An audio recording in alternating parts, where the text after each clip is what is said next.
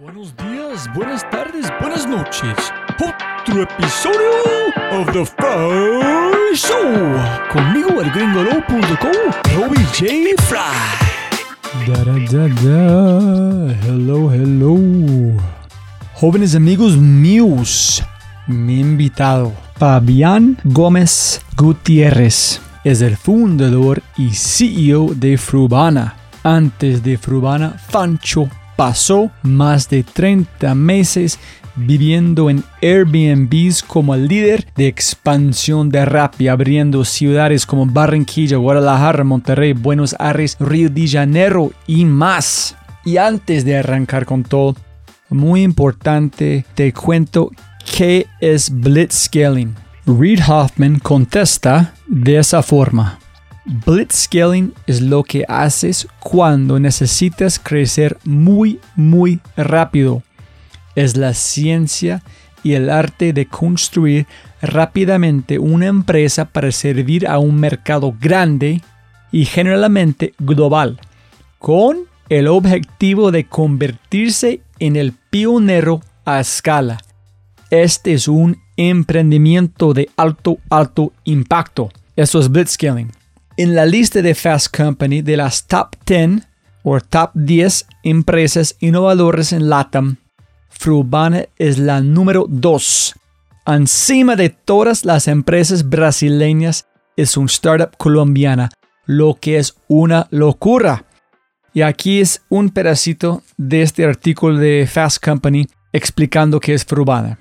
Entonces, Frubana es una plataforma en línea que permite a los restaurantes y las pequeñas empresas obtener productos alimenticios directamente de los agricultores, lo que reduce los precios para los compradores y aumenta los márgenes para los proveedores.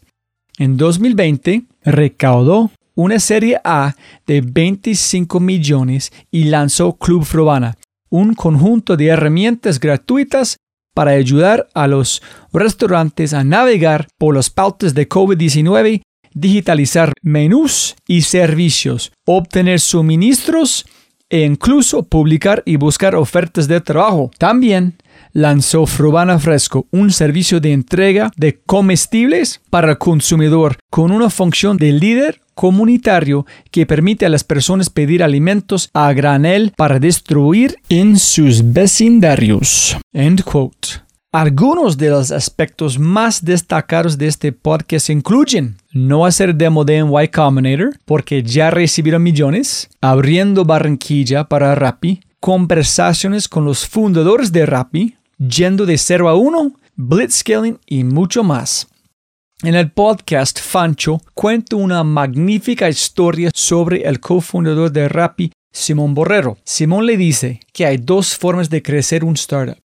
Uno está tratando de tener éxito a toda costa durante años y años. El dos está trabajando y aprendiendo para el startup anterior, en este sentido Rappi, antes de comenzar la suya. Fabián ha hecho en tres años lo que la mayoría tarda diez años en lograr. Quizás eh, sea un señal de los tiempos, sea la solución adecuada para un problema no resuelto de un mercado subestimado y gigante. O quizás sea Blitzscaling 101. Sea lo que sea, es algo glorioso.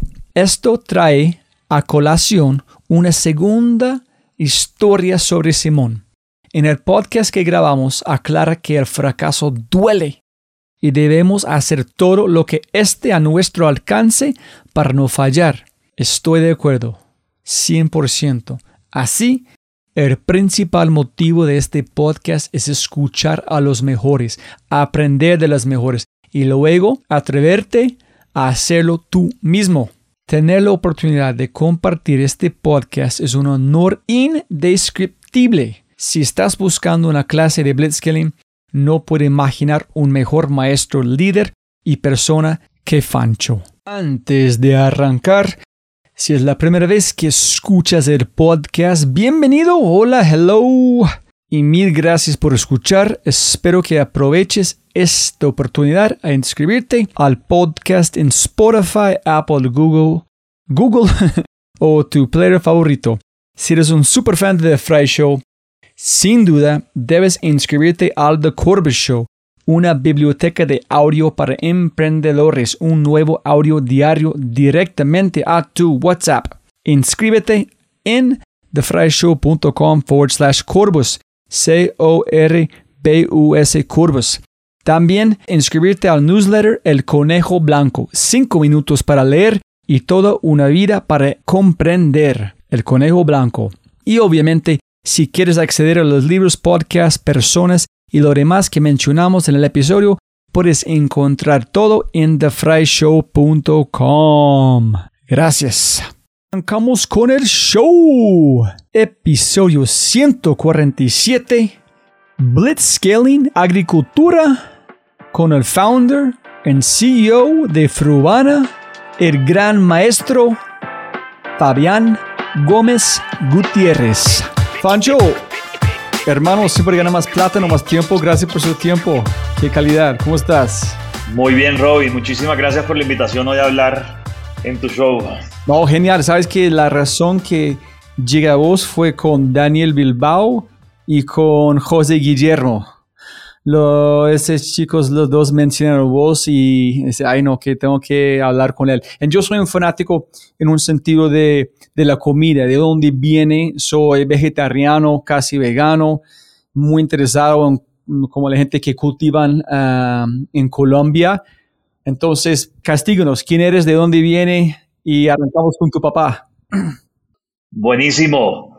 Eh, entonces, yo soy Fabián eh, Fancho, eh, soy, soy barranquillero del, norte de Colombia eh, y, crecí en una familia donde mi papá tenía su trabajo, pero al mismo tiempo era agricultor y sigue siendo, sigue muy metido en agricultura. entonces conocí, nací conociendo como, como esos primeros pasos de la, de la cadena de alimentos que, que después transformaron mucho de lo que, de lo que comencé a hacer en Fruana. Una historia curiosa. Fruana es frutas de la cachubana. La cachubana es la finca de mi papá donde tiene los cultivos. Ah, en serio, yo estaba pensando, ¿qué es, qué es bana? ¿Qué es frubana? Arrancó con algo de bananos, algo que, ah, genial. ¿Cuántas personas sabe eso? Poquitas. Creo que el nombre lo puso mi hermana. El nombre era la tesis de mi grado, eh, era fruana eh, y, y, era frutas de la cachubana. Y en algún momento mi hermana mayor me dijo, ¿por qué no cambiamos eso a Fruana? Y ahí, y ahí lo, y ahí nació Fruana en el 2012 como, como idea. ¿Tú dijiste tu tesis fue Fruana? Mi tesis en los Andes se llamaba Fruana. No era exactamente lo que estamos haciendo hoy, pero eh, era, era como cómo transformar eh, unos cultivos y después quedaba como los tres punticos de, del step 2 de esto, es cómo comercializar bien eh, las frutas en ese momento. Era, era limón y mango lo que teníamos en la cachubana. ¿Cómo es este es un tesis de un ingeniero? Yo no entiendo la conexión entre... todo, ¿Fue logística? Todo, que, como... todo tiene ingeniería. La, la, ingeniería industrial de, de, los Andes, que fue la universidad donde, donde estudié, eh, es muy amplia, era como muy de, de negocios en, en general. Eh, y, y, esto era un business plan de cómo montar un cultivo de frutas eh, y, de cómo comercializarlo. ¿Dónde viene la parte de ingeniero? ¿Como las máquinas o el, sistema? Ah, ok, el sistema. Todo es ingeniería, todo es, todo, pues al final todo es eh, como, o sea, para mí, para mí ingeniería en general es como ver un proceso, ver una empresa, volverlo más eficiente, eh, sin que sea el detalle técnico. Si fuera el detalle técnico, no me hubiera ido muy bien. Eh, pero, pero es cómo coges un proceso, algo que ya existe y lo vuelves más eficiente o cómo te ingenias un proceso eficiente desde el principio. Genial, ¿sabes algo interesante? Alguien que es un super escritor como en este momento en Twitter, como, pero no, en Twitter tiene mucha presencia, se llama David Perel, dijo algo en común, que mucha gente que son ingenieros o coders son muy buenos para escribir, porque escriben de una forma que tiene una estructura, como Paul Graham es un genio para escribir. Es que sus, la forma que él escribe, la estructura, la letra, de cómo cada uno tiene un punto, tiene una conexión y al final hay un empaque completa. Entonces yo no sé sobre la mente de ustedes. Ahí para aclarar algo, soy ingeniero, pero soy ingeniero industrial. eh, no, no ingeniero de, sistemas. Di clases de ingeniería de, sistemas, se llamaba APO, eh, y las disfruté un montón y, y, creo que el profesor tenía razón en, como decía, como en el futuro esto les va a servir les va a servir así no tengan que codear y, y al final terminó sirviendo mucho y siento que, que, esa clase, esas dos o tres clases que di de, de programación me, me, dieron esa estructura que mencionas, que, que, es como, como ir por ese arbolito de decisiones y, y, al final el código es como ir por un arbolito tomando decisiones y, y moviéndose de rama en rama. Entonces, cuando terminaste su tesis, tú dijiste, me voy a BCG, voy a Bain, voy a McKinsey, ¿tú fuiste a McKinsey o este salió de aleatoriamente? La historia de McKinsey es, chistosa. Mi, mi, hermana mayor alguna vez había aplicado y sabía lo que era y me parecía, me parecía súper como, como sexy lo que era ser un, un consultor, me parecía súper bacano, pero la verdad no, no, no tenía mucho background. Y en ese momento mi roommate eh, era Juan Carlos Cuello, que, que estaba haciendo su internship en McKinsey y, y yo le dije como, uy, quiero aplicar y, me, y, y tenía que hacer un examen. Eh, creo que para ese examen se estudió un montón. Él nunca me, me, dijo, o sea, nunca me lo dijo claramente, oye, el examen este es el modo tal, hasta la noche antes, hasta un par de días antes. Y, y me tocó esos dos días clavarme a hacer, a hacer exámenes de práctica para, para poder pasarlo en, en poquito tiempo. Que un proceso que me encantó eh, y, y, y, me gustaba como mucho los case interviews, me, me, me, gustaba un montón. ¿Y McKinsey en Colombia o McKinsey en otro lugar? Hice, hice McKinsey en la oficina, o sea, entré a la oficina de Bogotá, pero la verdad me creo que fui de, lo, de los analistas más suertudos porque me tocaron proyectos en todos lados tenía proyectos en Bahamas, tenía en, en, McKinsey creo que habían hecho como tres proyectos en Barranquilla, a mí me tocaron dos proyectos en Barranquilla, que era mi hometown. Hice un proyecto con una empresa de cruceros y me tocaba eh, montarme en un crucero a visitar diferentes islas en el Caribe. Eh, de verdad que fui muy suertudo, yo no, no, no sé cómo le pegaba, yo, yo, no creo que sea el mejor consultor, de pronto era promedio, pero de repente todos los proyectos que quería hacer me, tocaban y, y, la verdad aprendí un montón. Eh, McKinsey me dio, me dio yo, yo no soy muy disciplinado, no era muy disciplinado antes de, de, de, de McKinsey, creo que McKinsey me dio una, mucha estructura, eh, como entender un problema, partirlo en pedacitos, ir solucionando los pedacitos más grandes, con más impacto y, y, eso. Y dos, me dio un poquito de disciplina, porque, porque eh, siempre teníamos que hacer las cosas en, pues si en las empresas tradicionales se hacían sprints de meses y acá se hacían sprints de semanas, me, me dio como, como esa cultura de, de sacar cosas eh, y tener impacto rápido. Me, me, encantó mi tiempo en McKinsey. ¿Por qué no devolviste a la, a la como a la finca o cultivar con su papá. Yo pensé su tesis, obviamente tú vas a volver, tomar control, abrir más espacios en empezar a seguir haciendo eso. ¿Por qué fuiste a consultoría, no al campo?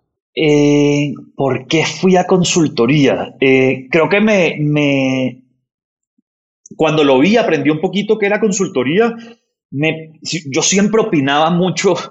Eh, cuando, mi papá, además de agricultor, trabajaba trabajaba en un par de empresas grandes en Colombia y me gustaba mucho como ver lo que estaban haciendo y, opinar. Y, y, creo que desde, desde que tenía ocho años o seis, no me acuerdo cuántos años tendría, en esa época los computadores no eran que, que todo el mundo tuviera un computador en la casa. Todos los sábados me iba a la oficina como desde chiquitico, o sea, te hablo de verdad, seis, ocho, diez años, a ver qué estaban haciendo y a proponer ideas y, todo, y, y, a sugerir cambios y, mi papá me tenía muy en cuenta desde chiquito, no sé si a los 6 o 8, pero a los 10, a los 12, me metía mucho en ese mindset de negocios, en, cuando estaban en reuniones y todo, me, me metía a escuchar y, y, y, me gustaba mucho como proponer, proponer cambios, ¿por qué no hacer las cosas diferentes? ¿Por qué, por qué no seguir como estaban? Y, y creo que eso es consultoría. Eh, y, y, ahí me gustó mucho. Eh, creo que siempre estuve involucrado con, con, lo que mi papá hacía en la finca, pero no, no, no me gustaba la agricultura, creo que tengo poca paciencia, y no me gustaba la agricultura de, de sentarme a, a, esperar a que salga la matica, a, a ver que evolucionó bien en el año. Tengo un amigo, uno de mis mejores amigos, se llama Stefan Champel, y él, él, siembra madera en siglos de 25 años, él tiene 30, yo no sé, no sé esto cómo funciona, pero tiene mucha paciencia. Yo me acabo de mudar y en mi balcón tengo unas maticas y estoy desesperado porque hace 15 días y todavía no me, todavía no me salen. Entonces, me, me gusta mucho la, la, agricultura como, como concepto. Creo que no soy un ejecutor de agricultura, de estar en el día a día. A mi papá le ponía tareas y le decía, mira, hagamos este proyecto y cambia esto y pone un sistema de riego y, y haz esto otro. Y, y lo, lo, disfrutaba mucho, pero, pero nunca estuve así en el, en el día a día. ¿Y cómo se llama tu papá? Se llama Fabián, como yo. Fabián.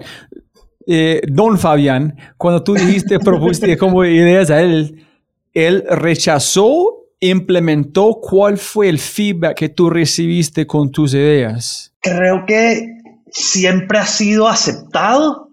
Eh, Sí, como, o sea, me tiene muy, siempre muy en cuenta en, sus cosas. Y el, de las primeras cosas que, que, hoy suena obvio, pero hace 20 años no era tan obvio, era como llevar un archivo del peso de cada animal, también tiene ganadería, entonces llevar un archivo del peso de cada animal para ver, como para ver las curvas de mejora y como un approach muy de datos a, la ganadería. Eh, y, creo que en ese momento eran poquitas las fincas que hacían eso. Y mi primer archivo me pagaba como 10 mil pesos por, por cada vez que typeaba todos los, que typeaba todos los pesos de los animales. E, ese fue mi primer archivo y eso habrá sido hace 20 años. Yo tengo 32. En ese momento tendría 12 o 14 años. Y, y me, me, gusta mucho que hoy todavía lleva 20 años después la misma estructura de archivo. Creo que el archivo tiene el mismo nombre. Es un archivo Excel como el más viejo que he visto en la vida. Entonces sigo con el mismo nombre. Sí. Genial. Este fue como su primer como idea que recibió e implementó. Sí.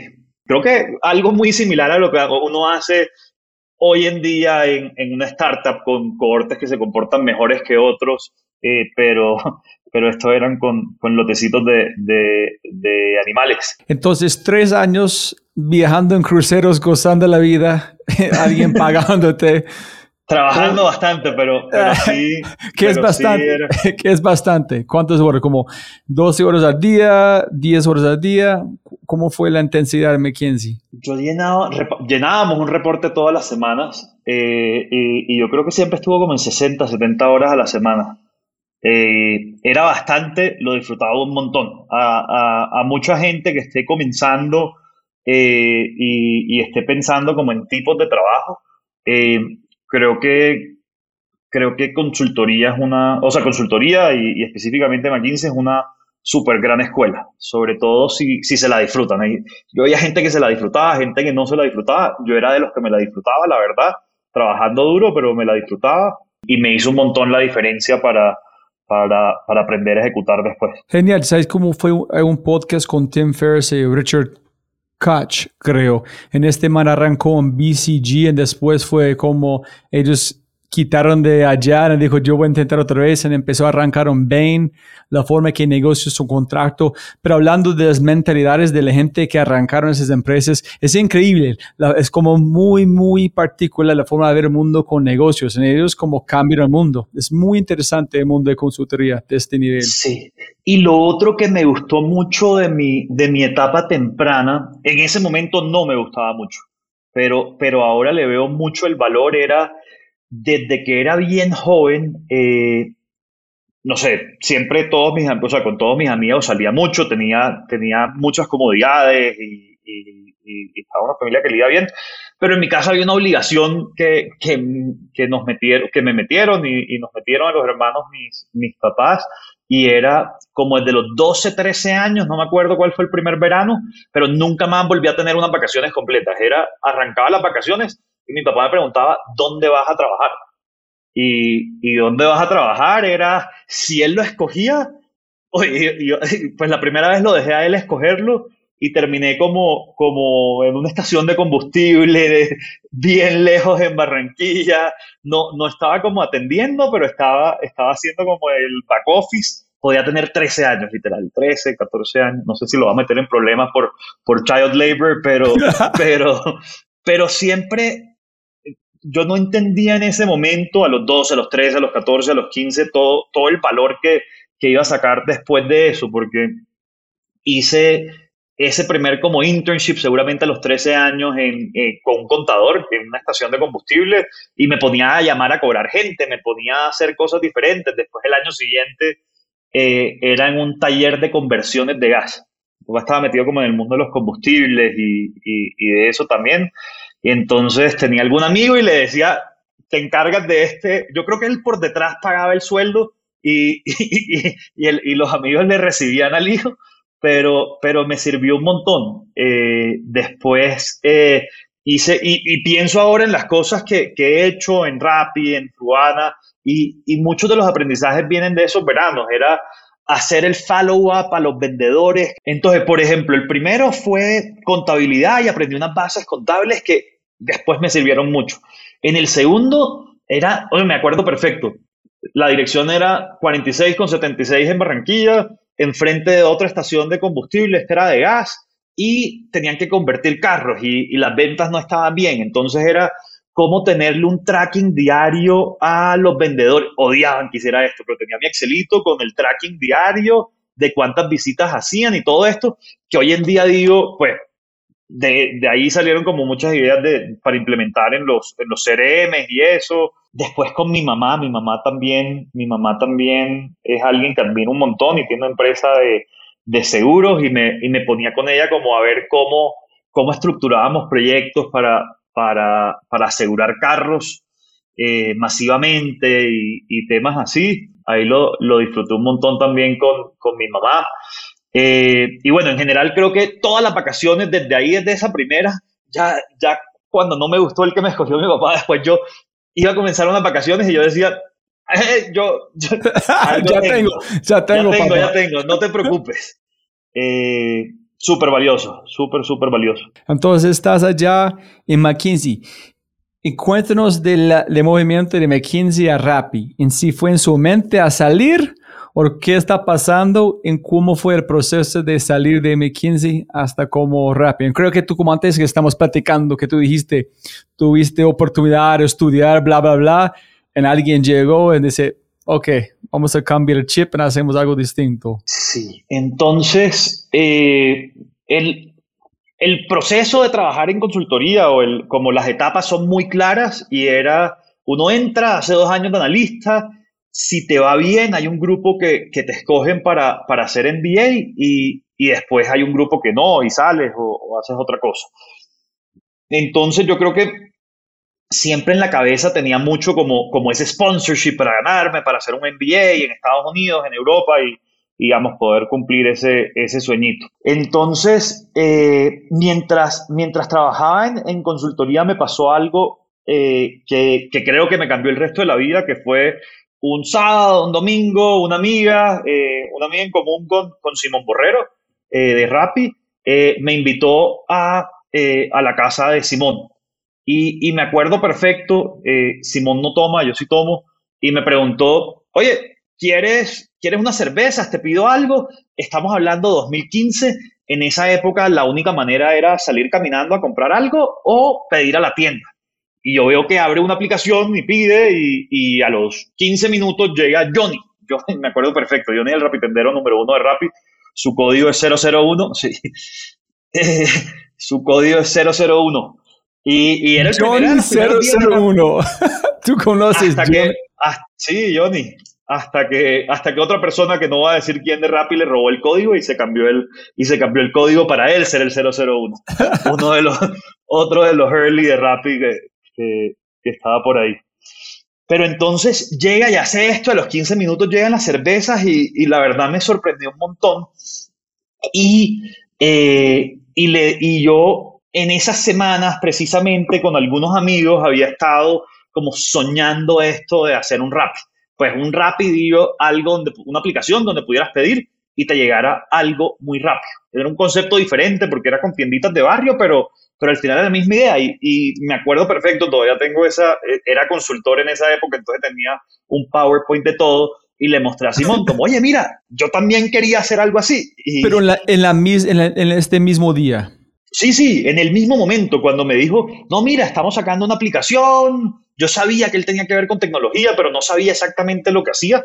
En esta época Simón estaba, creo que en Gravity, que era su, su, empresa anterior, eh, y estaban probando esto. Esto era junio del 2015, seguramente. ¿Qué dijiste? Dijo, pucho, ¿cómo lo hiciste? Muéstrame eso. Sí, era como, wow, muéstramelo. Y, creo que ese día me cambió los próximos cinco años hasta ahora y, gracias a ese día estamos acá hablando. Entonces, ¿Cómo se, ¿Cómo se llama esa chica que hizo la introducción? ¿Tú no, ¿Tú no conocías a Simón desde los Andes? No lo conocía. No, no, Simón es cinco años mayor que yo. en este chica dijo qué?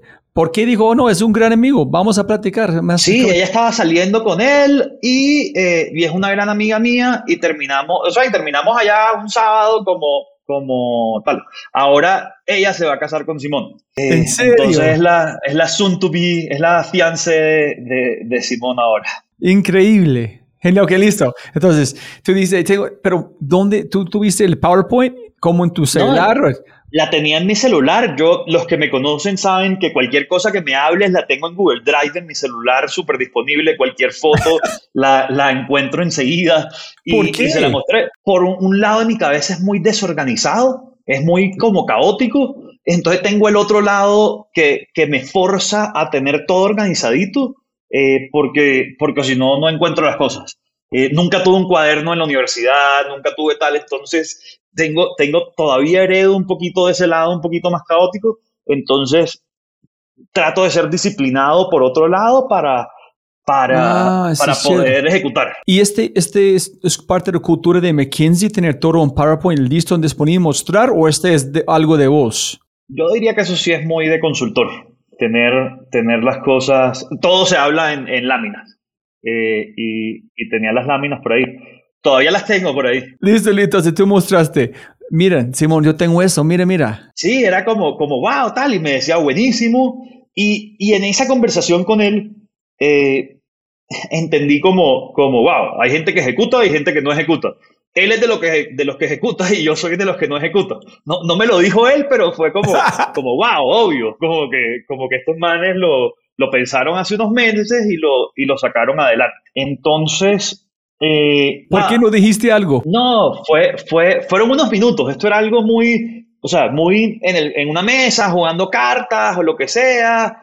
Y, y en esas... Eh, y en esas estábamos. Eh, sí, como que, ah, mira, mira esto. Y, y, no lo hice, pero, pero ahí. Esa, esa idea, esa idea que, que tenía la tenía con, o sea, en ese deck aparecían dos amigos eh, que, que, después se vinieron al mundo del emprendimiento. Uno es Daniel Vallejo, que es co-founder de Adi, y el otro es eh, Carlos Upegui, que es el líder de Growth de Fruano. Entonces es muy chévere ver cómo, cómo después, como, como todas estas personas terminaron, o sea, queríamos hacer algo, pero en ese, en ese momento no sabíamos. Y bueno, entonces pasan unos meses, yo no me veía con Simón mucho, pero nos volvimos amigos y, y, digamos un poquito más del, del lado personal. Y, y, entonces, un, ¿qué habrá sido esto? Eh, unos meses después, unos tres, cuatro meses después, quedamos, eh, me dijo, bueno, eh, Rappi se está escalando y necesito que me, que me ayudes a conseguir gente.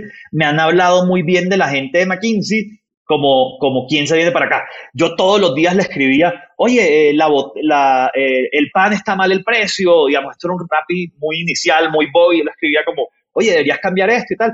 Y me dijo como, como deberías venirte a trabajar, y yo como que no, yo estoy en el track de consultoría y voy a hacer y voy a hacer mi MBA y voy a aplicar ahí el próximo año y tal. La misma cosa que hiciste con tu papá, pero con Simón. Eh, ¿qué tal no cambias este? Eh, ¿por qué eso? La misma cosa.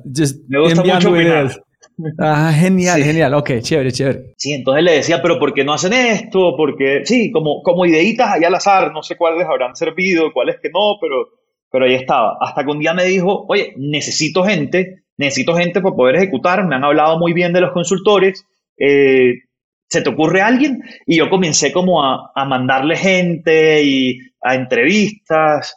Eh, uno de esos es Carlos Upegui, que, que, ahora está en Fruano. Al final no, no terminó entrando a Rappi. Eh, y, bueno, y, y, después de un par de meses de ayudarlo así como por el ladito, me dijo, ¿por qué no te vienes a trabajar acá? Y yo, no, eh, no puedo. Eh, tengo mi plan de vida hecho, que es hacer un MBA y tal, eh, me voy a casar. ya en ese momento me acababa de comprometer. Y le dije, me voy a casar y parte del deal con mi esposa era, nos casamos y, no, y nos vamos a hacer el, el MBA juntos a algún lado. A las dos semanas estaba trabajando en Rappi. Simón, tienes un poder de, de convencimiento nunca antes visto. Eh, dos meses. Sí, un, una, unas semanas después estaba... no, cuéntame por qué. ¿Qué dijo? ¿Cuál fue la conversación? ¿Cuándo dijiste listo, no me voy al MBA? ¿Cómo dijiste no a McKinsey? Cuéntame todos los detalles de eso. Eso es interesante. Sí. Entonces, Simón, Simón es muy... O sea, pues él es, de las personas, pues es la persona más emprendedora que conozco. Como que yo, yo, tuve una transición, primero en un mundo corporativo, después en la mitad trabajando en una startup y después allá. Creo que es muy, muy emprendedor y, yo nunca había visto algo, o sea, nunca había tenido cerca a alguien así. Y creo que fue la velocidad de ver cómo, cómo, cómo tuve como de pronto tres momentos cuando vi la compañía eh, y ver todo lo que avanzaban en poquitos meses. Ya la tercera vez que veía como que esto, esto, se, esto creció increíble eh, sabía que tenía que hacer parte. Entonces, eh, la conversación fue en Luna, en un restaurante en Bogotá. Eh, yo soy muy bueno con, con, números. Me acuerdo que él me, que, me decía unas cosas y yo medio triangulaba información y le decía, ah, bueno, entonces están vendiendo tanto y tienen tantos couriers y tal. Y me acuerdo como, como un poquito de, de, cómo, de cómo iba esa conversación y se veía se veía muy, eh, o sea, los dos estamos como muy interesados en, en trabajar juntos. ¿Cuál fue el propósito de la, de la invitación a comer? ¿Para conseguir como robarte para trabajar con él? ¿Tú sabías? ¿Esta fue la intención? Yo creo que en esa, yo creo que en esa ya, ya era como, como la intención, que, que me fuera, que nos fuéramos, pues que me fuera para allá a trabajar. Eh, no, no lo decíamos tan explícito porque era como, como, uy, veamos si eh, tal. Pregunta, qué pena, como Fanchos, preguntando por qué hablar de números es muy raro, sino cómo inicia una conversación donde van a permitirse hablar de números y tú puedes cuestionar, ¿por qué no es, ah, ese es muy chévere, ¿por qué este no métrica? ¿Cómo empiezan? Yo creo que yo soy muy raro porque yo a todo el mundo le pregunto los números. Eh, yo creo que me, me deben regañar y, y, mirar maluco a veces, pero yo es como que, bueno, ¿y esto cuánto vende? Y, y, cuánto vendían antes y cómo va creciendo, como que siempre tengo esa curiosidad. Entonces, conmigo no es tan raro que, que pase eso. No, no muy raro, sino como que soy muy curioso, como que me, me gusta mucho saber, saber entender otros, entender otros mundos y la manera de cómo, lo, como los entiendo es mucho eh, preguntando, entendiendo números, como triangulando cosas. Entonces, en, la, en Luna, ¿Cómo terminó la conversación? ¿En qué dijo? En Luna terminó la conversación eh, yo muy interesado, la verdad. Eh, yo bastante interesado. Eh, y un, unas semanas después, un par de semanas después, entra, entra Rapia YC. Luna habrá sido noviembre, diciembre, ellos habrán entrado en diciembre, enero a, a YC. Y entonces ya después la conversación, después de ese, durante ese diciembre, fue como muy concreta y fue, Rappi necesitaba tener una segunda ciudad andando porque, porque si no era un modelo muy, nosotros decíamos chicocentric, porque era como muy, muy centrado en, en, Bogotá, eh, y me dijo, vente y hagamos, eh, vente y, y, y la segunda ciudad. Y yo en esta época no entendía tanto de startups y hice hice mi plan a unos meses y tal. Y después hablando con él, como lo entendí muy rápido y entendí como, ok, esto es algo de cuatro semanas. Y literal, todavía ya, ya estaba como de, de salir, ya ahí tomé la decisión y le dije, y le dije, me, me voy para Rappi. Eh, y, y cuando le dije eso, seis semanas después estaba Barranquilla funcionando. Era un deadline muy fuerte porque eh, era el demo day de YC marzo 22 del 2016. O sea, era marzo 22, marzo 23. Eran los días de Semana Santa. Me acuerdo trabajando todos los días en, en digamos, en, en, en, en Rappi para que las cosas salieran en muy poquitas semanas. Habían unos problemas muy básicos en esa época, pero que, que no sabíamos solucionar. Ahora, digamos, en Fruana Fruana diría que es un poquito trampa porque tiene aprendizajes de cuatro años, de lo que, de tres años, cuatro años de lo que había hecho antes en rap. acá no sabíamos cómo hacer las cosas, no sabíamos el, el, cómo comenzar una ciudad. Entonces, eh, fue, fue súper formador esas, esas primeras semanas de cómo estructurar un plan, armar un equipo y ejecutar muy rápido. Tú dijiste algo sobre cuando estamos platicando antes, como él dijo, olvida el MBA, ese es mucho mejor. Ah, sí. Sí, él, yo como, bueno, no lo puedo hacer porque, porque ya pues voy a tener un sponsorship o me habían dado el sponsorship para, para hacer el MBA. Y, él me dijo como, como Fancho, eh, mira, más bien no hagas ese MBA y eh, trabajemos, hagamos una empresa, hagamos empresas grandísimas y después todos esos amigos que se fueron a hacer el MBA, que vengan y, se unan al equipo eh, y ahí aprendemos de ellos y, armamos esto. Y, es muy curioso porque, porque eso terminó pasando. Ese es como el tipo de pensamiento que él tiene, ¿no? Cómo hacer ingenio en el reverso, menos de contratar a los mejores, es hacer algo donde ellos vienen a nosotros. No como entonces, yo vi una foto que tú publicaste en LinkedIn, como un espacio, una bodega, un apartamento con nada, donde ustedes arrancaron en Barranquilla. ¿Cómo fue este proceso de armar una ciudad en cuatro semanas, seis semanas? ¿Cómo fue? Seis semanas. Era un plancito de seis semanas. ¿Tú recibiste un brief o tú sometiste no, allá? No, no existía. O sea, ¿qué hiciste? Estoy hablando, estoy hablando de esta compañía cuando tenía seis meses de estar operando. Yo, yo habré entrado rápido, sí, a los cuatro o cinco meses de estar operando eh, era enero del, del, enero del, del, 16, unos poquitos meses después de arrancar la operación. No había playbook, no había nada. Eh, y entonces era, era, bueno, me dijeron, bueno, vénganse para Bogotá. Eh, nos fuimos un fin de semana.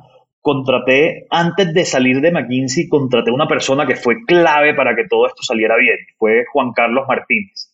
Él ahora lidera, lidera una parte como de, licores en, en Rappi.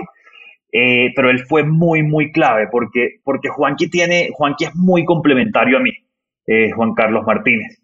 Tiene unas habilidades eh, soft para, para, para hacer que las cosas pasen con las personas. Yo a veces puedo ser, él me dice, a veces yo puedo ser un poquito medio brusco. Juanqui le, le, ha aprendido mucho de, del otro lado. Entonces, Juanqui fue muy, muy clave para que esto pasara. Sabía que iba a ser clave y entonces le, dije, a, le dije a Simón, yo entro, pero puedo contratar a estas personas de una y, entro a trabajar con Juanqui en Barranquilla. Eh, y entonces yo, muy consultor, armé el plan, era un Gantt chart de qué tenía que pasar primero, qué tenía que pasar después, tal, tal, tal, para llegar a la fecha y el deadline era muy clave. Antes del, antes del demo day tenía que pasar esto. Y, con Juanqui me fui un día para, para Bogotá. Eh, esas son las fotos que, que Juanqui montó. Juanqui cumplió cinco años hace poco en, en, en Rappi. O sea, estamos hablando como de febrero del 2016, exactamente hace cinco años. Y, y, y nos, fuimos, nos vinimos para Bogotá eh, y dijimos como, bueno, vamos a aprender cómo es esto. Entonces, en ese momento éramos 50, o sea, una oficina apretada con developers, con con un call center, eh, todo encima de todo, y nosotros como, bueno, esto es un gran caos. Yo creo que llegué el primer día, no en sud, pero en, en saco, y me miraban, me miraban raro porque, porque en Rappi nadie estaba en saco. Eh, y yo venía con mi maletincito de consultora, había salido un proyecto y, y, estaba ahí. Pero lo que dijimos es, yo, yo creo mucho en aprender en la calle y, eh, y lo que dijimos fue, muestras la aplicación, denos dos bicicletas y salimos a repartir pedidos como para entender cómo funcionaba toda la, la ¿En serio? de ¿Ustedes cómo haciendo? Y era muy chistoso, el primer pedido nos llega la primera orden y era un antojo. Y eran las 8 de la noche un sábado y el antojo, no se me olvida, la cliente se llama Jennifer Lee. Eh, y, y, la conocía, o sea, la conocía, sabía quién era, era de Barranquilla, y nosotros como, wow, es ella, y te dio unos cuadernos y unos lápices, y nosotros un sábado a las 8 de la noche en Bogotá, donde conseguíamos uno, y entonces era pedaleando y entendiendo todo el, toda la labor importante que hacen los, los couriers para entregar, y entregando, y después otro pedido, eh, y, y la verdad aprendimos un montón, aprendimos un poquito de, cómo estaban los sistemas montados y llegamos a Barranquilla a replicar algo y, me acuerdo, eh, lo tratamos de replicar y muchos aprendizajes, que, o sea, muchas cosas se nos rompieron en ese primer launch. Los cuando lanzamos los pedidos de una ciudad llegaban a otros porque no teníamos como ese, al principio se había creado monociudad, entonces eh, las ciudades no tenían ese, como ese boundary tan fuerte y, y, los primeros días comenzaban a llegarnos pedidos de Bogotá a Barranquilla, de Barranquilla a Bogotá. Eh, las tarjetas por las cuales se les pagaba a los, a los couriers para reembolsarles no llegaron, pero nosotros con todo ese entusiasmo decíamos, lancemos de todos modos y yo tenía platica en la oficina y le iba pagando a, y le iba pagando a los, reembolsando a los couriers para que, para que entregaran los pedidos bien y, y bueno, lanzamos. ¿En, ¿En, cuatro semanas, seis semanas o cuatro? Seis, cuatro, seis semanas, no, no fue más que eso. ¿En cómo conseguiste los repitenderos? ¿Cuál fue? ¿Fue mucho estrés? ¿Fue como una montaña rusa de emoción? ¿Cómo fue este proceso? Yo creo que teníamos una meta clara que era lanzar y si tocaba lanzar con parches, lo eh, sabíamos hacer los parches o creíamos, o mejor dicho, éramos jóvenes y valientes y decíamos, vamos a hacerlo de todos modos. El primer rapitendero de Barranquilla era Víctor Noguera. Eh, er, era, mi, es un primo mío y tenía una bicicleta y le gustaba mucho andar en bicicleta y ese fue el primero. Un familiar allá andando. Sí, como, como un primo, hey, eh, sale a repartir y, y, después de ahí comenzamos a crecer una base eh, y pues ya después ahí implementamos como todas las metodologías un poquito más, más estándar para traerlos. Pero, pero lo, que, lo que quiero transmitir un poquito es ya, ya acá éramos medio, medio grandes eh, para afuera, pero para adentro todavía era bueno, ¿cómo, cómo hacemos que esto pase? ¿Cómo, ¿Cómo hacemos que esto pase? Los domingos eh, salía con, con Daniela, que ahora es mi esposa, en el carro a repartir pedidos porque los domingos siempre se nos salía de control la, la operación. Entonces, es muy como, como, como escalar con cosas que no escalan y, y nos tocaba hacer mucho eso al principio. Eh, muchos aprendizajes de, de ese momento, digamos, para, para las etapas de después. ¿Qué métricas usaba en este momento? ¿Fue felicidad del cliente, cantidad de entregas, gente usando la aplicación en Barranquilla, la, como la experiencia de cliente, o solamente cuál fue este, qué significa abrir una ciudad que funciona para YC? Era, pues bueno, era pedidos al día, mirábamos mucho los pedidos orgánicos versus los pedidos con, con cupón con, eh, y ver que crecieran. No éramos muy sofisticados en métricas en, en esa época, era más un poquito de, de diría, fuerza, fuerza, fuerza bruta, hacer que los clientes nos conozcan. Eh, tuvimos una idea de repartir galletitas. Eh, y decíamos como, bueno, si a todo el mundo le llega una galletita recién horneada a la casa, pues va a pedir por rap, como que... Y, y literal, esto fue con, con Cookie eh, nos pusimos a, queríamos galletas, o sea, y Simón era muy, muy enfático en que tenían que ser just baked en la mañana. Entonces, nos inventamos unas cajitas que después terminaron siendo unas cajitas famosas por toda Latinoamérica de, de Rappi, pero estas eran las primeras cajitas.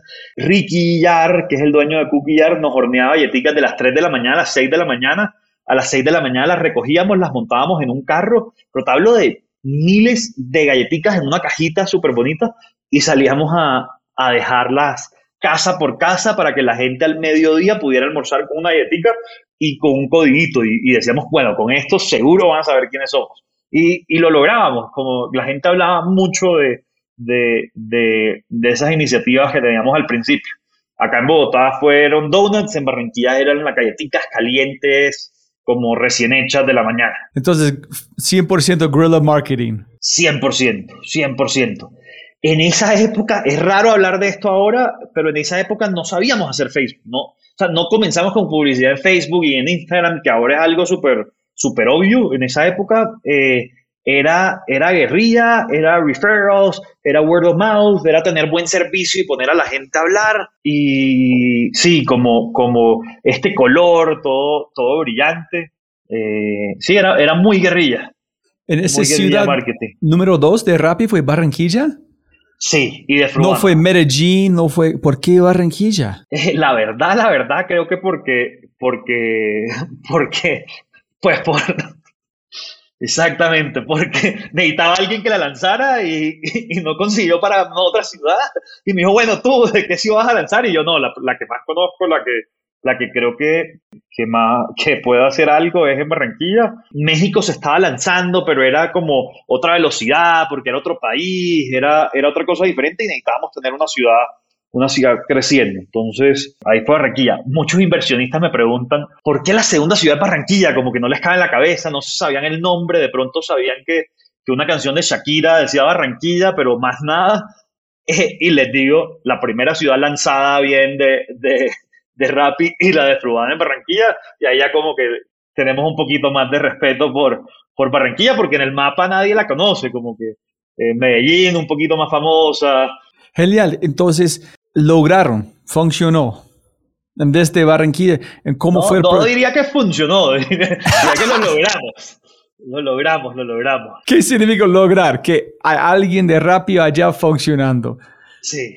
Tiene presencia. ¿Cómo para calificarlo? Ni idea, pero están funcionando allá. Tiene presencia. Estábamos funcionando, estábamos creciendo, había mucho word of mouth había, había muchos errores, había muchos errores y creo que de ahí salió la iniciativa de, de crear ese playbook y ese playbook después lo replicamos en dos, o sea, creo que el primer playbook de, de lanzar ciudades fue lo que construimos en, en, Barranquilla y de ese playbook con muchas adaptaciones salió eh, lo que después se implementó en cientos de ciudades en Latinoamérica. Este Fancho ingresando con saco, con Gantt, su PowerPoint ¿Cómo terminó este Gantt en este saco? terminó, en, terminó en camiseta, en tenis, eh, camiseta en tenis, corriendo, repartiendo pedidos. Se me volteó una vez unos huevos en el carro de mis papás que me, que me habían prestado, que era un pedido que tenía entrega, que entregar. Eh, creo que, creo que eh, hace unos momentos me preguntabas de la diferencia de consultoría y, y startup. Eh, y, te diría que la diferencia, o mejor dicho, lo bueno que yo le saqué a consultoría era optimizar 10 o 20% cosas que ya estaban hechas. Un proceso que alguien más había inventado, que ya estaba funcionando, ¿cómo lo volvemos 10% mejor, 20% mejor? Como es en empresas grandísimas, eso es un montón de impacto. 10, 20% en una empresa de cruceros, en una empresa de consumo, en una empresa de tal, eso es un montón. En, en, en Rappi eh, y entrando a este mundo de, de startups, después en Fruban y después con, con, con, todo lo otro que, que, me ha tocado vivir acá, eh, aprendí a hacer ese zero to one. Y zero to one es muy diferente al 1 a 1000, eh, porque el 1 a 1000 se parece mucho más a consultoría, pero el zero to one es como, no sé, ese primer pedido de Frubana, como, como cómo lo entregamos. No teníamos agricultores, no teníamos nada, entonces era, uy, no importa, eh, por ahora no tengamos agricultores y metámonos al Carulla a comprar frutas al doble de precio, a venderlas baratas a restaurantes para, para ver cómo arrancamos esa rueda. Entonces, de, de una buena manera, como, como, como fake it till you make it, sin, sin, fake es una palabra fea, pero, pero cómo, cómo arrancas la inercia. No, es, es como dice, 0 a 1 no sabes, no hay, no hay una transición, entonces no es fake it, es que no hay mapa. Entonces la única forma es hacerlo, en si que funciona o no. El primer pedido, el primer pedido de Rappi en Barranquilla lo hizo mi madrina, eh, Ana Margarita. La llamé y le dije, bueno, ya hay una tienda montada, pide algo. Y pidió unas donas de Dunkin' Donuts, no sé por qué pidieron eso, y un café. Y, llegó el otro primo a entregárselo y era como, wow, ya, entregamos un pedido como que... Entonces ya es, como Simón pensando, si este man de Barranquilla tiene familia, van a encontrar gente que trabajar con él, si sufriendo van a llamar al papá, llamar a sus amigos, trabajar con él, ok, listo. Y era, y era así. Y, y después sacamos unos cupones de, ah, se nos metió Semana Santa. Y Semana Santa es un periodo muy lento en Barranquilla porque todo el mundo ha sido a otras ciudades. Entonces era como, como bueno, regalemos un cupón de unas hamburguesas. Y, regalemos un cupón de unas hamburguesas y comienza el boca a boca y ahí, y ahí aprendes a escalarlo. Si, si nunca hubiera tenido esa experiencia de, de trabajar con, con, gente emprendedora como, como este equipo, eh, uno cree que uno cree que la primera vez va a funcionar como, ah, sacas el producto y funcionó automáticamente. No. Esas primeras 0 a 1 hay que empujarlo y empujarlo. eh, hasta, hasta, hasta el punto que coja propia vida. Pero si no lo empujas al principio, eh, nunca coge propia vida. Y, y, esto es un consejo, o sea, muchas veces ahora me preguntan, pero bueno, ¿cómo arrancamos? Y no sé, los que están haciendo hoteles y los que están haciendo eh, restaurantes, pero, pero es como, como ya hay que darle ese primer empujón para llegar a esos primeros 100 clientes. Ya después de los primeros 100 clientes, creo que ya no los conoces y, y, ya comienza a escalar, pero, pero cómo llegar a esos 100 con lo que tengas, con cualquier herramienta que tengas para llegar a los 100, eh, está, está bien. Y en este proceso, Fancho, ustedes tuvieron como una, un grupo de, de, mercadeo que dijo, hey, vamos a hacer galletas, intentamos con hamburguesas. ¿Cómo surgieron las ideas de las personas de por qué en este cosa tan como un huracán de, de cosas, donde sacaron las ideas buenas, cómo deciden, hay un proceso, cuál vamos a implementar o no, o cualquier cosa intentamos, si no funciona, matamos. Así era, teníamos una persona muy ejecutora, o sea, increíblemente ejecutando. Después de, después de ahí trabajó conmigo en, en, en Fruana un tiempo, eh, que se llama María Paula Matar, y, y era María Paula, eh, hablábamos de ideas como qué puede funcionar, qué puede dar word of mouth. En esa época no había tanto performance marketing como ahora, no, no, o no lo conocíamos, seguramente sí había, y era bueno, ¿qué, con qué cosas hacemos que esto se comience a mover. Hablábamos de cinco ideas, ejecutábamos las mejores dos, veíamos resultados y si funcionaba bien hacíamos un montón de eso, si no funcionaba saltábamos a la siguiente. No, no, no había tiempo para, para, para tanta planeación, tanto nada. Y, era, y había problemas muy básicos. Era, uy, ¿dónde hay una impresora que nos imprima tantos flyers tan rápido? No, no la conseguimos. Íbamos a otra ciudad, la buscábamos, pero era, era muy hustle para, para lograr las cosas. Increíble, qué chévere como escuchar este, ¿no? De, de, atrás de las cámaras. Entonces, después de Barranquilla, ¿dónde fuiste? ¿Tú demostraste como dos o tres años de Rappi? Sí, yo estuve, yo estuve como dos años y medio. Eh, de pronto un poco más. Eh, y, bueno, creo que de esa experiencia de Barranquilla, después eh, adentro de Rappi, eh, pues tenía como cierta, cierto respeto como la persona que podía lanzar las ciudades. y entonces, una semana antes de mi matrimonio, una semana antes de mi matrimonio, esto era ya como en mayo, junio, eh, Simón me llama y me dice, uy, México necesita un empujón, te vas a vivir a México. Yo como, hey, me caso en una semana, como que... pero, pero creo que ya ahí estaba muy metido en el cuento eh, y, me sentía muy, como muy owner de que, de que las cosas salieran bien. Eh, mi esposa Daniela siempre me apoyó mucho y, y en ese momento dejó su trabajo y se fue a, y nos fuimos los dos a México.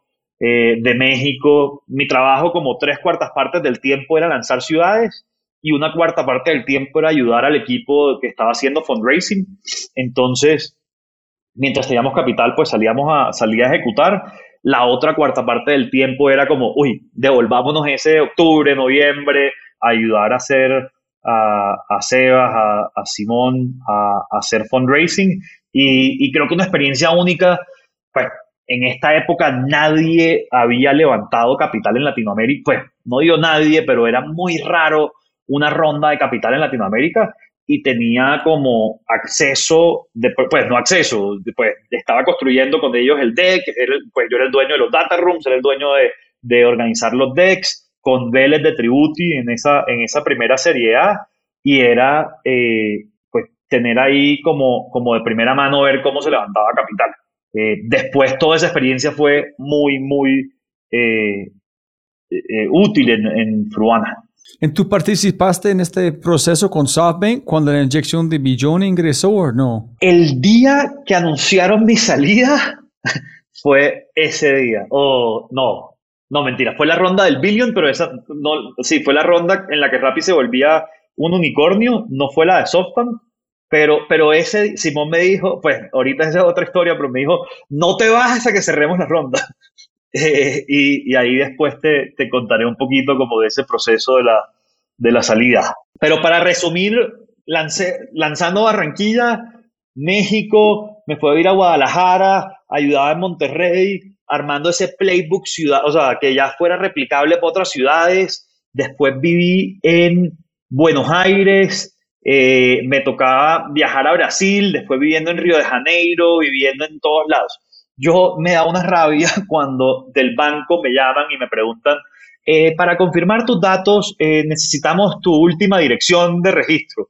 Y es como, por favor, no me hagan esa pregunta que, que, no la voy a pasar.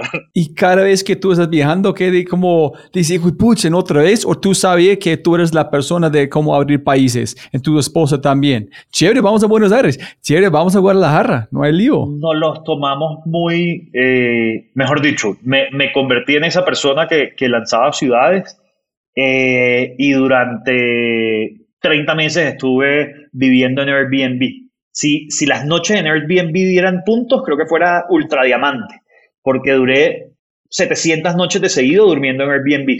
Nunca tuve una casa. Eh, esta casa, pues acá donde estoy, es la, primera vez que tengo una casa desde que, desde que comencé en el mundo de, de emprendimiento, pero siempre estaba de Airbnb en Airbnb. Mi esposa tenía unas, tiene como unas reglas claras que la, que, que, que cómo es su Airbnb que le gusta y ella trabajaba remoto desde el Airbnb y yo, y yo pues estaba en todos los, los lanzamientos. Increíble. ¿Qué dijo su papá en ese tiempo? Cuando tú dijiste, estás en Rappi, ah, si tú dijiste algo, tu papá dijo, no te eres loco, vas a hacer como domicilio si no ir a un MBA. Sí, sí, sí. En esta época cuando tenía el MBA y después me pasé acá, eh, mi papá me decía, pero, pero te vas a ir a repartir domicilios. En esa época eso era algo como, como no tan sexy como hacer consultoría o hacer un MBA, y era como te vas a ir a, hacer domicilios. De verdad, fue hacer domicilios en bici. Sí, sí, así era. Imagínate, es, es qué locura de pensar que este conversación es un, ayúdame. ¿Qué vas a hacer? No te vas a montar en bici, aprender cómo es y no hacer un MBA.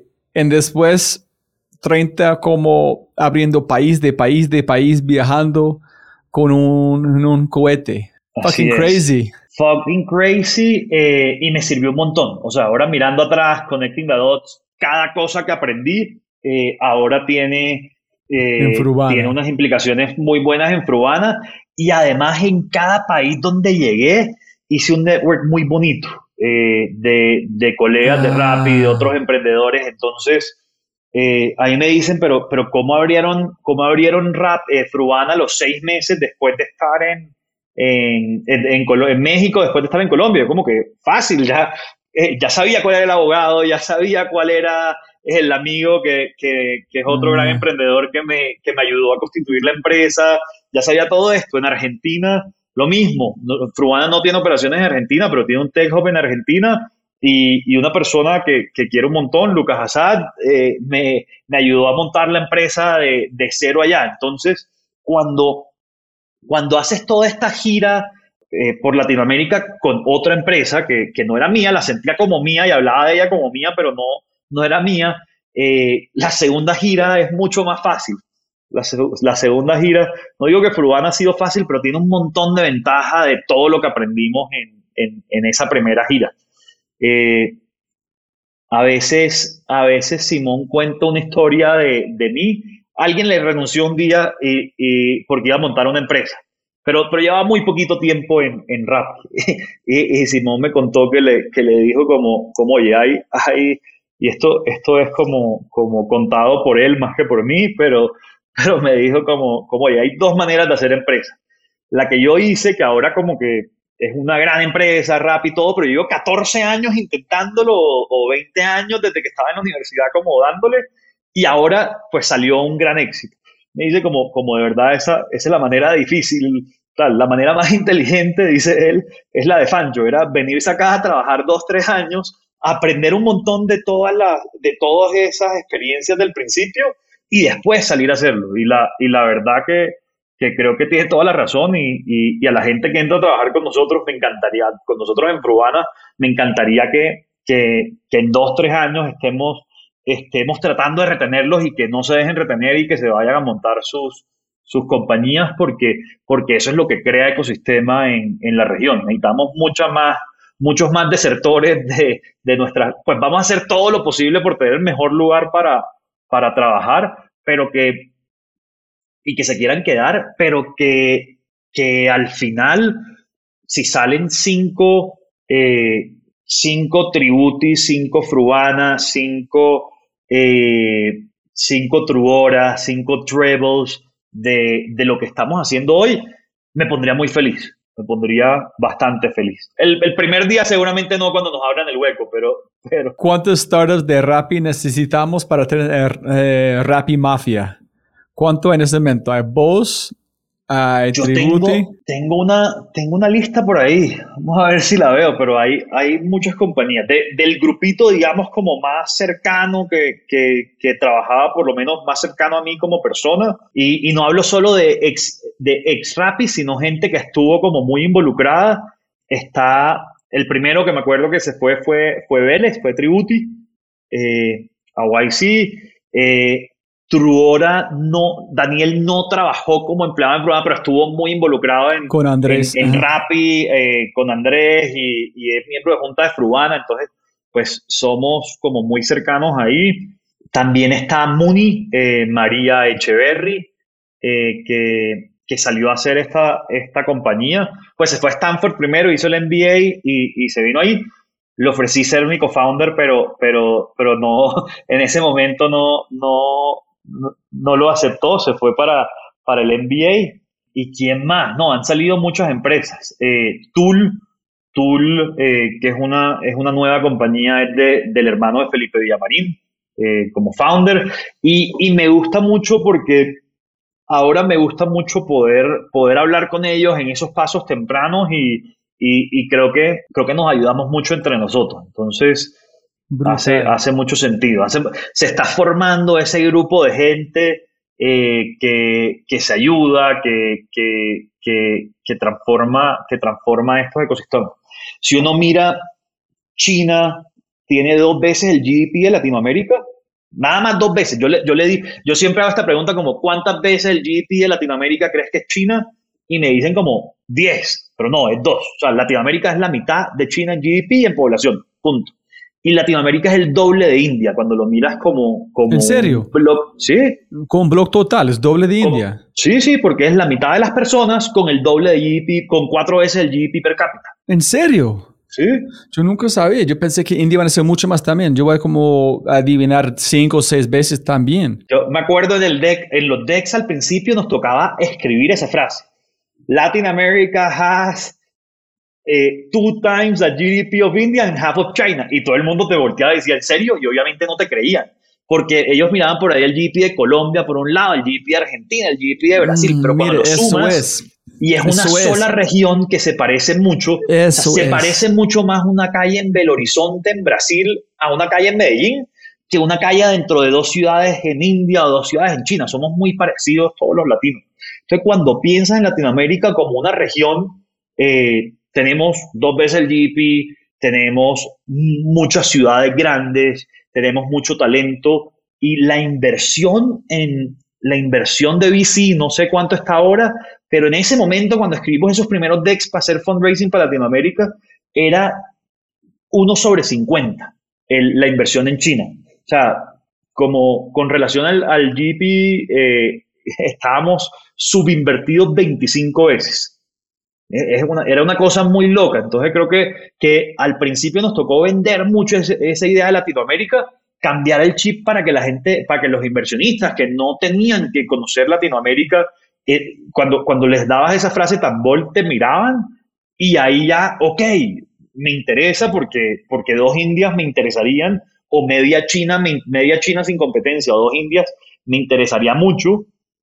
Entonces ahí ya tenías la atención y vendías la idea de lo que, de lo que estaba pero ese, pero ese significa, Fancho, que tienes Brasil incluido, que es su propio país total, que significa que estás vendiendo, van a expandir en el mercado en Brasil, que es como, una, es como una apuesta muy bold, ¿no? Y Fruana tiene, y Fruana tiene operaciones en Brasil hoy. Eh, Fruana está operando en, en Sao Paulo, en Bogotá y en Ciudad de México. Nosotros en, en, en la compañía en Fruana pensamos en Latinoamérica como un todo Latinoamérica yo lo pienso como, como, como un todo y, y, la pienso como, como esas 40, 50 ciudades de más de un millón de habitantes a donde, a donde puedes hacer muchas cosas bien hechas. Y, y al final las estructuras se parecen mucho. Los agricultores de, de los alrededores de, de, Sao Paulo se parecen mucho a los agricultores de los alrededores de, de, Ciudad de México y de Bogotá. Y cuando lo piensas así, puedes, puedes implementar todo muy bien. Pero escogiste bien tu negocio. Es como un, es algo, yo tengo una pregunta cuando llegamos a Frubana muy particular, pero es, peguen un niche muy distinto, que no es como, no sé cómo, es que si domicilios y pedidos ya todo en Rappi intentando como llegar a Brasil, tienen sus propios monstruos similares. Yo no sé si tuviste que pelear contra un monstruo similar a Frubana en Brasil, que ya tuvo tracción. Hacer, ah, voy a decir algo, hacer Frubana no es tan sexy. No, eh, está muy eh, eh, sexy. no, no, no, es muy sexy hacer cosas B2C. Eh, a mí me gusta mucho que no sea sexy lo que hacemos, como hacer negocios B2C eh, es muy sexy, hacer fintech, pero, pero cuando uno mira las transacciones que uno hace como persona, uno come tres veces al día, pase lo que pase. Y Fruana está en ese B2B que le llega a la comida de la gente. Entonces, me gusta mucho porque no es muy sexy, no muy sexy quiero decir que, que nadie se ha metido, o sea, que todavía no hay unos competidores eh, importantes, unos jugadores importantes que estén metidos acá eh, con tecnología y con todo, todo se hace muy tradicional. Eh, y, nos dio la oportunidad de, de, agregar valor en un mercado donde nadie, nadie se tendría a meterse. A nadie le encantaba decir hace tres años, somos una empresa que vende cebolla y tomate. Eso no, eso no, no, no entraba tanto en, en, la cabeza de la gente y ahí, ahí nos metimos nosotros y, y, y la verdad estamos muy contentos con, con poder hacer, por un lado, la comida más barata para la región y por el otro lado, mejorar los ingresos de los agricultores. Pero antes de llegar a este punto, Fancho, castígueme, ¿cuántos países o ciudades abriste? ¿A dónde? En como Rappi, que tú abriste. Digamos, como personalmente, underground, seguramente unas 10, o sea, como, como unas 10, pero, pero el playbook que armamos fue el que usamos para, para todas las ciudades. Ok, y durante este tiempo, ¿cuándo empezó el chip de pensar en este, creo que tú dijiste en este podcast con McKinsey sobre la, la interacción de su papá con alguien viendo este pagar como triple el costo o algo allá. Sí, como durante este proceso, ¿cuándo empezó como sembrar la idea en cómo fue la cultivación de esta idea hasta el punto que tú, tú tuviste que hacer algo, tomar acción y por qué? Bueno, entonces cuando estaba preparándome, de, de, dónde sale toda esta idea de trabajar en, en, agricultura, en tecnología y todo esto? Digamos que, que tenía, tenía, eh, tenía la idea desde hace rato de, de, ayudar en algo con agricultura y hubo un momento que me tocó hacer, o, estaba preparando para hacerme la, las, las cartas de, de la universidad cuando, cuando estaba pensando en hacer el MBA y uno de los y una de las preguntas era si apareces en la portada de Time Magazine o en la portada de, alguna revista de estas grandes de Estados Unidos, ¿qué quisieras que el titular dijera de ti? Y esa, creo que nunca hice ese ensayo, no, sí, era nada más como algo que estaba revisando, pero, eh, pero enseguida pensé como me encantaría hacer algo con tech y agricultura. Entonces, digamos como que, como que ahí comienza como, como un poquito esa, esa idea. Después eh, la venía cultivando en la cabeza y, siempre me, picaba un poquito hacer cosas con, tecnología y, agricultura. Eh, y, creo que un segundo momento fue eh, mi papá vendiendo limones. Entonces lo veía por un lado sembrando, haciendo todo el trabajo para vender limones y por el otro lado vendiendo los baratos. Y entonces como mezclando esas dos ideas comenzamos creo que en ese momento comenzamos a vender en una moto a, restaurantes eh, y después ahí fue como muy claro como, bueno, hay una oportunidad grandísima para, para hacer esto ya a nivel regional. Y un día estaba en Sao Paulo, en, en creo que era en Itaim, y, me fue a comer un papiano, al papiano de Sao Paulo de Itaim, me fue a comer con Bilbao y le conté la idea que tenía. Y, y Bilbao fue el que me dijo, suena buenísimo, ya sabes ejecutar, ¿por qué no lo haces? Y yo como, como, uy, buena, pero todavía no he terminado el ciclo acá, todavía no puedo. Y me dijo, mira, no te voy a decir más nada, eh, hicimos un deal, eh, me dio, me dio una, me dijo, no, no me debes nada, no tal, aquí hay una plata, mira para ver qué haces. Eh, y, ahí y, ya fue como, bueno, eh, contratemos un par de developers, hagamos esto, y, de ahí comienza todo Fruana, de, esa, de ese almuerzo con Bilbao eh, en, en, Sao Paulo. Pero espera, es como, como similar a Simón, pero esta vez no existía, en alguien dijo, aquí es tu acción. Tú llegando con PowerPoint, eh, tengo esa idea, aquí es mi PowerPoint. Y él dijo, hermano, no más hablando, hazlo, aquí es. En esencia era, uy, me, me gusta mucho este mercado del agro, de tal. No sabíamos exactamente qué iba a hacer, pero sabíamos que había unas diferencias grandes en, en el farm to table. Y bueno, y en esas, eh, en ese vapiano, eh, hicimos una, hicimos un dilcito y, y, me dijo, bueno, coge, coge una plata, semilla y, y haz algo. Como que no, como que no te preocupes mucho porque salga bien o no, pero, pero comienza algo. De esa, de, de esa conversación, de ese almuerzo en Sao Paulo, tres años después o dos años y medio después, hay una, hay una compañía operando. Entonces, ahí como, como gran agradecimiento a Andrés Bilbao, que, que ese era como el, el último empujoncito de, de, de, hacerlo. No, no, una pregunta muy importante, no, qué pena, es, que es tan buena las historias que estás contando que es, tú preguntaste Andrés, ¿por qué hiciste eso? ¿Qué vio? ¿Es como la idea o él dijo, yo sé que este man tiene potencial, cualquier cosa que van a hacer, si es capaz de hacer que han hecho en Rappi, van a ser algo exitoso, yo quiero apoyar con un amigo. La idea de verdad fue tan fructífero en su mente que vale la pena. No entiendo la razón de decir una idea almorzando en darte plata. Yo creo que, o sea, lo primero es, yo creo que Bilbao es muy bold y, y, no soy la única cosa que, que, en la que él ha invertido así con, con, con poco contexto. Yo creo que, que, los Bilbao, los dos hermanos, son como, como unos grandes culpables del ecosistema esté, esté creciendo en, en Latinoamérica porque, porque creo que han visto a un par de personas así y le han apostado. Eh, y creo que número dos, habíamos ejecutado juntos. Cuando ya tú has ejecutado al, al lado de alguien, tú sabes si le crees o no le crees. Y, y, como habíamos ejecutado juntos, eh, creo, que, creo que era un poquito más como, como bueno, eh, la vamos a lograr y si no el downside no era tan grande. No, no estamos hablando de un gran capital, eran, creo que en ese momento fueron 20 mil dólares de, de, de, bueno, este es el, el capital semilla para, para, para arrancar Pruan. Y lo primero que hicimos ahí fue yo le dije, bueno, te acepto esa, esa eh, o sea, te acepto la cosa, pero voy a necesitar ayuda. Voy a necesitar ayuda para contratar el primer, el primer talento, o sea, el primer grupito de talento de, de Fruana.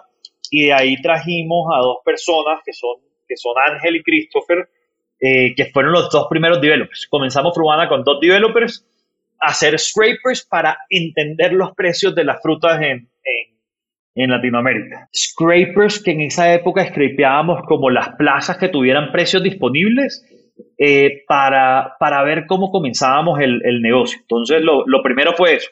Eh, y, y, bueno, y después de ahí ya comienza toda la, la historia de Fruana. ¿Pero tú sabías cómo este van a ser la primera cosa, hacer scraping para entender el mercado? Creo que no nos sirvió, o sea, no sé si al final los scrapers nos sirvieron. Hoy tenemos una red de scrapers que nos ayudan un montón a entender precios y todo. Creo que estábamos muy avanzados, o sea, creo que, que ese no debió ser el primer paso. El primer paso debió ser montar el e-commerce más sencillo y vender. Le gastamos unos meses al principio a, a entender precios, el mercado y tal, y lo, nos fuimos por ese camino, pero creo que...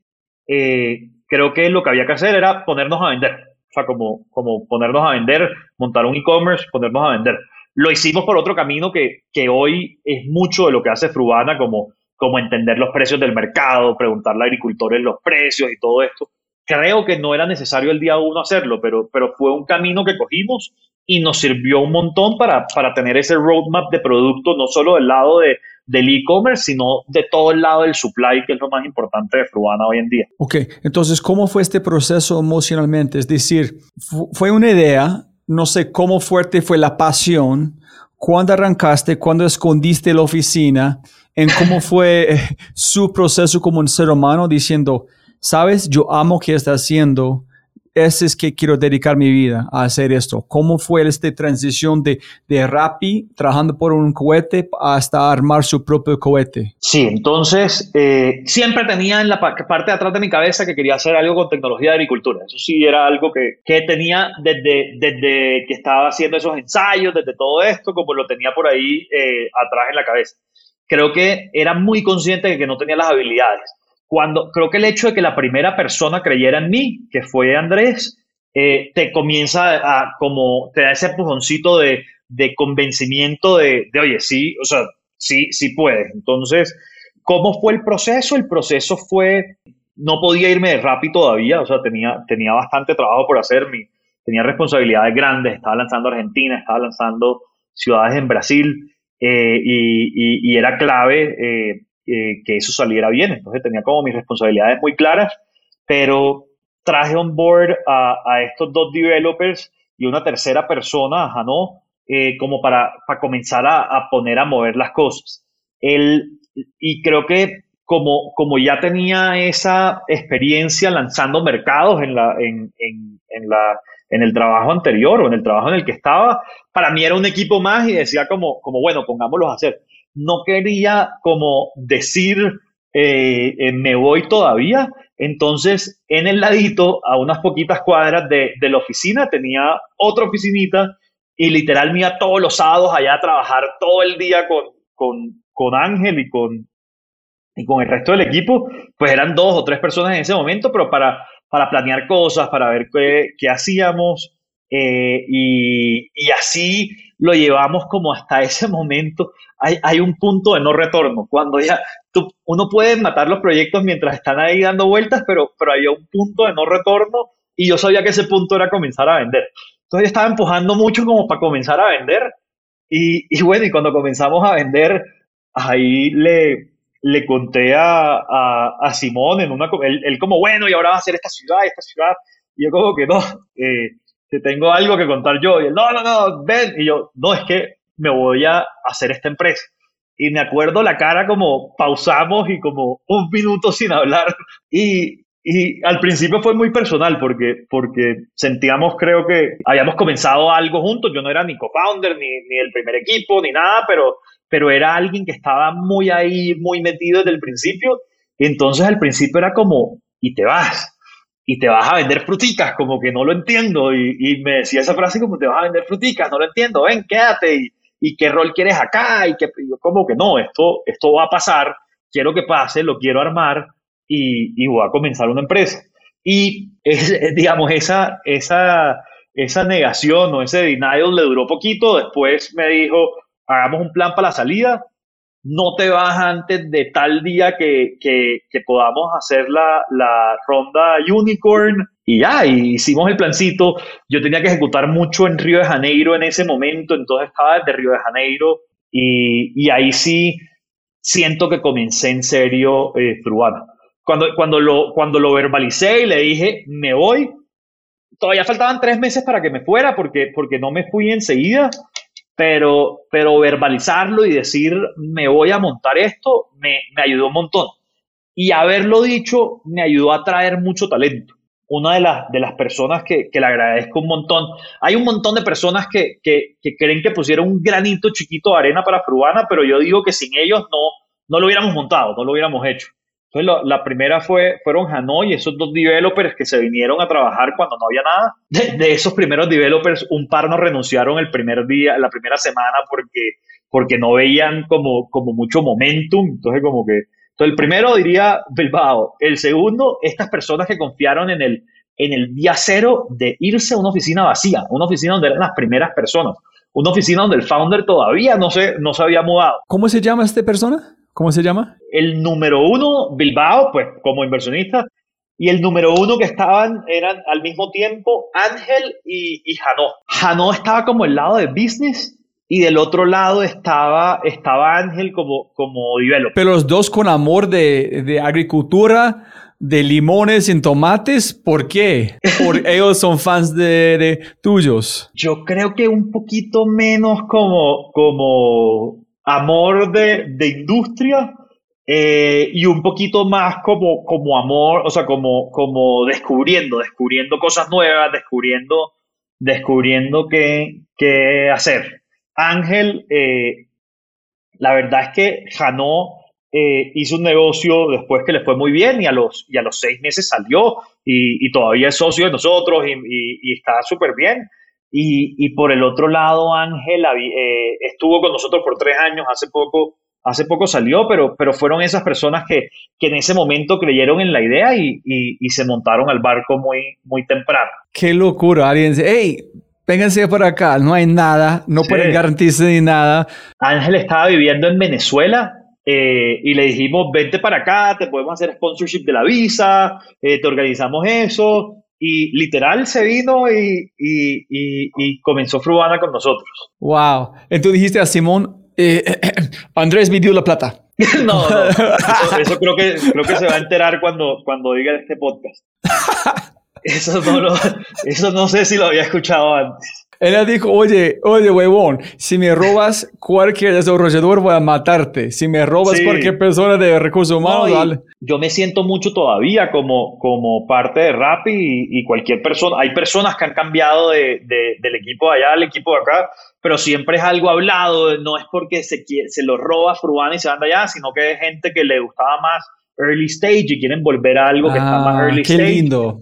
Y creo que, siempre lo hemos hablado. Eh, Simón hace parte de la, de la junta de Fruana eh, y, creo que nos da mucha credibilidad y mucho norte en la junta para, para, eh, para lo que estamos construyendo. Entonces, después del regaño, del regaño por irme, me dijo, bueno, voy a ser de los primeros inversionistas y también, y me dijo, cuando salgas, que ya puedo invertir, invierto y, y ahí comenzamos con esa segunda etapa de la, de la relación. ¿Cómo fue, ¿Cómo fue su MVP, su primer MVP? ¿Qué hiciste para, para vender o conseguir clientes para arrancar? Fue, pues el primer MVP de tecnología diría que fue muy malo.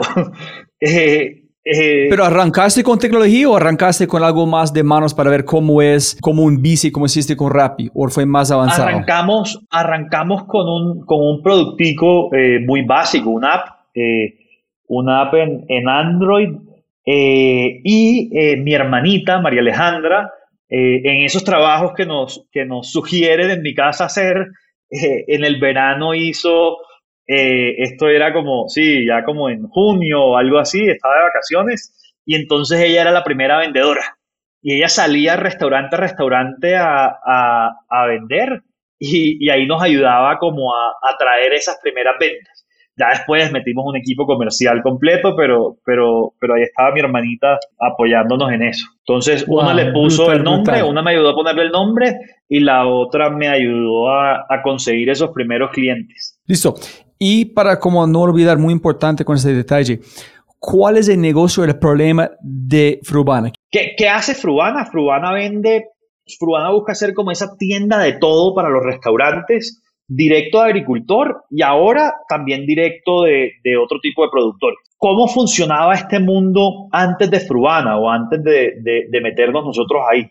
Es un mundo en el que cualquier agricultor, incluyendo a mi papá, incluyendo a, a más pequeños, a los más grandes, siembra lo que sea sin datos. No hay datos. O sea, no, uno no puede meterse en la página de qué debería sembrar yo.com y hundir un botón y que te diga qué sembrar porque hay baja demanda de eso. Entonces el agricultor produce papa porque el vecino que tiene una moto, que tiene una camioneta, produce papa y crees que es buen negocio. Y después es un sistema push en el cual el intermediario eh, lo ayuda a llevar estas cosas a la ciudad y se va quedando un margen en cada intermediario y hay muchos. Eh, y ellos cobran por ese servicio. Entonces, ¿qué, estamos haciendo nosotros diferente?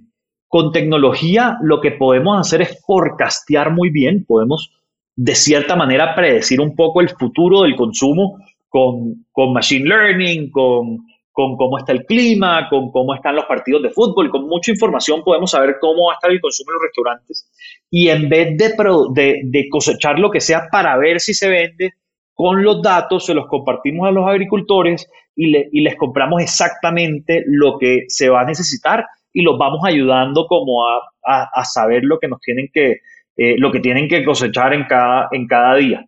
Eh, y entonces cuando cambias ese sistema de un sistema push a un sistema pull, en el que hay data y, te vas directamente a la fuente, haces eficiencias que te permiten, por un lado, que la comida sea más barata, que, que es algo chévere, pero por otro lado también que el agricultor produzca menos y que en la mitad, en esa cadena, haya mucho menos desperdicio.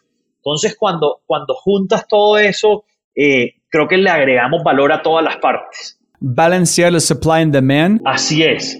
Y igualmente eh, lo otro que hacemos es meterle tecnología a cada pasito de la cadena. Si uno piensa en esta cadena de alimentos, es una cadena que, no hay tecnología en ninguna, en ninguna parte de la cadena. No hay forecasting, no hay tecnología. O sea, si, si vas a una plaza como la, la, mayorista en, Medellín, eh, a la de Iztapalapa en México, no, no vas a ver tecnología muy avanzada. Simplemente son los mismos procesos que se hacían hace muchos años y generan desperdicios y generan eh, eh, cosas que no son tan buenas para, para, todo el grupo. Lo que hacemos nosotros es irnos, o sea, meterle tecnología a cada pedacito. Entonces, la logística última milla, por ejemplo, el, el hace más o menos unas 80 mil entregas al, mes a restaurantes. Esto eran 80 mil personas, dueños de restaurantes, que se montaban en su carro o en un taxi, se gastaban 5, 10, 20 dólares en ir a la plaza, en devolverse, en perder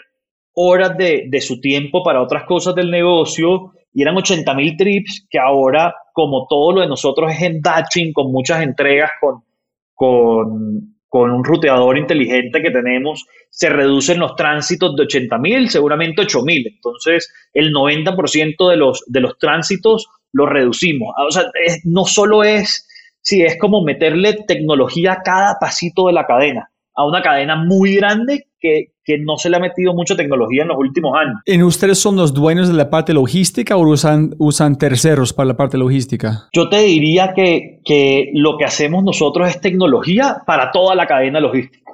Entonces, por ejemplo, tenemos la tecnología para la última milla, para hacer el, el, el ruteador y todo esto, y tenemos el app del driver, pero el, el carro no es nuestro, es de un tercero que se gana un fee diario por, por entregarlo.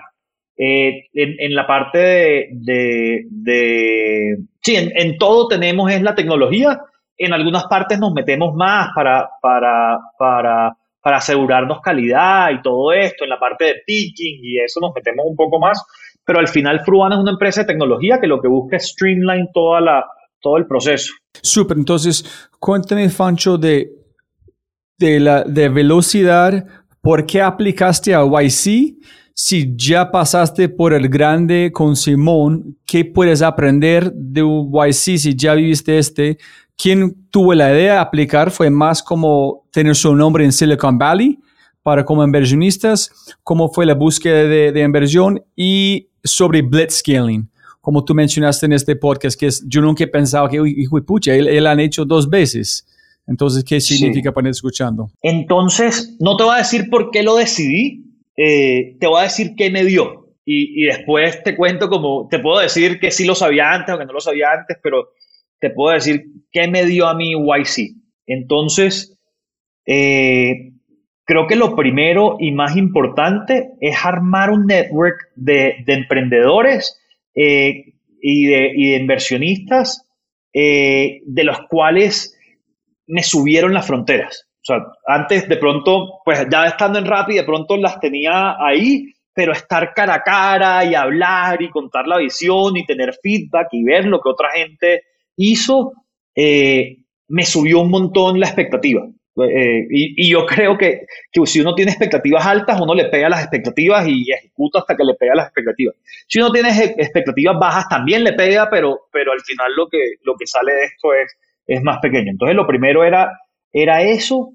Después YC me dio un conocimiento muy práctico de cosas para crecer, escuchar a estos otros founders eh, que venían a hablar, a, los dinners que hacíamos dos veces a la semana en YC. Eh, me, creció la mente, me, me creció los horizontes. La segunda, que es un poquito rara, es me sacó de la operación dos meses. Por dos meses yo no estaba en la compañía, dos, tres meses. Y eso cambió todo, eso empoderó mucho más al equipo eh, porque, porque cuando el CEO no está, hay otra gente que, que crece mucho más a, tomar responsabilidades. Entonces, No sé si me hubiera ido de vacaciones tres meses, si hubiera pasado lo mismo, pero no estar físicamente siento que hizo que los equipos fueran mucho, eh, sí, que, que, fueran mucho más eh, autónomos. Me acuerdo, por ejemplo, Miguel Silva, que es uno de los, de los primeros miembros del equipo de, de Fruana, tomó mucho liderazgo en tecnología, en, en, hacer que la operación funcionara y creciera, y eso lo logré estando allá. también para reclutar fue, fue clave estar en San Francisco. Eh, Andrés Sarmiento, que es nuestro líder de operaciones, pues lo, logramos traer al equipo por estar allá. Y era alguien que estaba en una startup muy exitosa de Silicon Valley y estando allá en persona, como parte de ese network, era mucho más fácil decirle, mira lo que estamos haciendo acá, vente para acá. Entonces, para traer talento también sirvió mucho.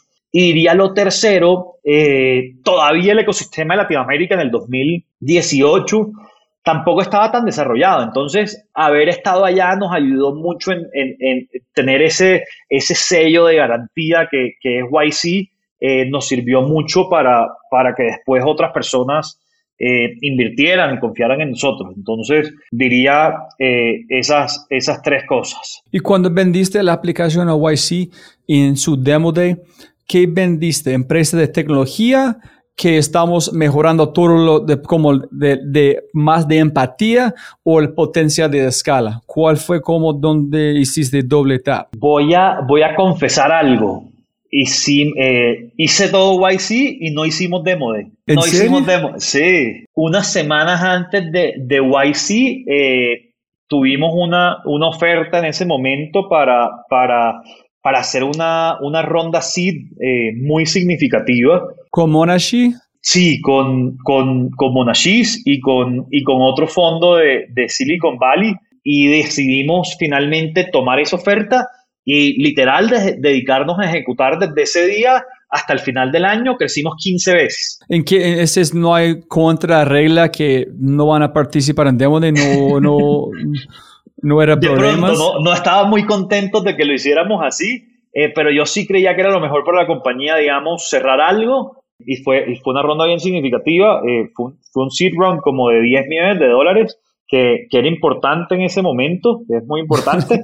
y, y, y, y, lo que dijimos era, vamos a tomar este capital eh, de, de, de, dos fondos muy buenos y vamos a ejecutar hasta el final del año. Y literal hicimos 15X ese año. Y Monashis es que me, imagino que te ayudó mucho a ingresar a Brasil, ¿no? Y con Monashis tuvimos mucho soporte para la entrada a Brasil, sí. Carlos y Rodrigo de, de, de Monashis han, han, sido muy claves desde el principio eh, para, para Frubana.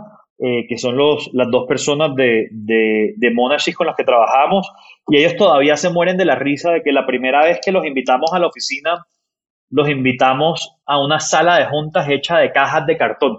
En esa época éramos muy lean y todavía seguimos siendo muy lean en lo que hacemos y no teníamos plata para una sala de juntas. Entonces, con todas las cajas de las sillas, hicimos una pared de cartón y los invitamos a ellos a nuestra primera reunión de inversionistas detrás de, de, de unas cajas de cartón. Y las miraron y se murieron de la risa y le respondí, we're CapEx Light. y we're asset light y se murieron de la risa. Genial, genial. Es, listo, esa es la empresa que queremos invertir. Así es. Para su entrevista con YC, ¿cómo vendiste a ellos? Dijeron, ¿somos una empresa de tecnología o tenemos este potencial escalar o estamos mejorando la vida de tantas personas y el ambiente con viajes, etcétera? ¿Cuál fue el, el push? Yo diría, pues en esa, en esa entrevista con, con YC, eh, no, no era obvio para ellos, o sea, esta no es la típica empresa de software eh, que, está, de software puro que está, que está en YC. Fruana es una compañía que mueve el mundo real con software. Entonces creo que en esa entrevista fue mucho mostrar cómo estábamos creando tecnología en cada pasito de la cadena, eh, porque eso es de verdad lo que diferencia a Fruana de, de una compañía muy similar del mundo real. Entonces, de todas estas compañías que operan en las plazas, lo que nos diferencia es que pensamos que la escala es lo único, o sea, la escala nos hace muy diferentes y la única manera de escalar un negocio que opera en el mundo real eh, a una gran velocidad y, y, digamos, teniendo contento a todo el mundo es con tecnología. Entonces, esa conversación usualmente es como de 10 minutos por reloj. La nuestra se demoró como 20 minutos, que yo no sabía si era bueno o era malo, pero era entendiendo muy bien eh, cuál, era, cuál era ese uso de la tecnología que hacíamos en Frubana. Y después de que salimos, creo que ya era muy claro como, ok, esto es una empresa de tecnología eh, que mueve el mundo real, pero sigue siendo como, como, como todo este concepto de, de iterar, de crear producto, de, de, de, hacer cosas que escalan con tecnología. ¿Tú crees que 20 minutos, la razón era que vos no eras capaz de explicar qué estás haciendo porque no practicaste? ¿O de verdad que es algo tan nuevo para ellos que ellos, no, ellos necesitaban 20 minutos entender? Yo creo que, que, que es un negocio que, que, para entenderlo, para entender la, la, las partes que se mueven, lo puedes entender a un primer nivel en 5 minutos, pero para entender de verdad cuáles son esas eficiencias que puedes lograr con, con tecnología, eh, hay que conversar un poquito más. Ok. Y yo he escuchado miles de veces, no como, no literal, pero un montón de veces, de cuando llegué a Colombia en 2012, vamos a hacer este intermediario para facilitar la vida de la agricultura.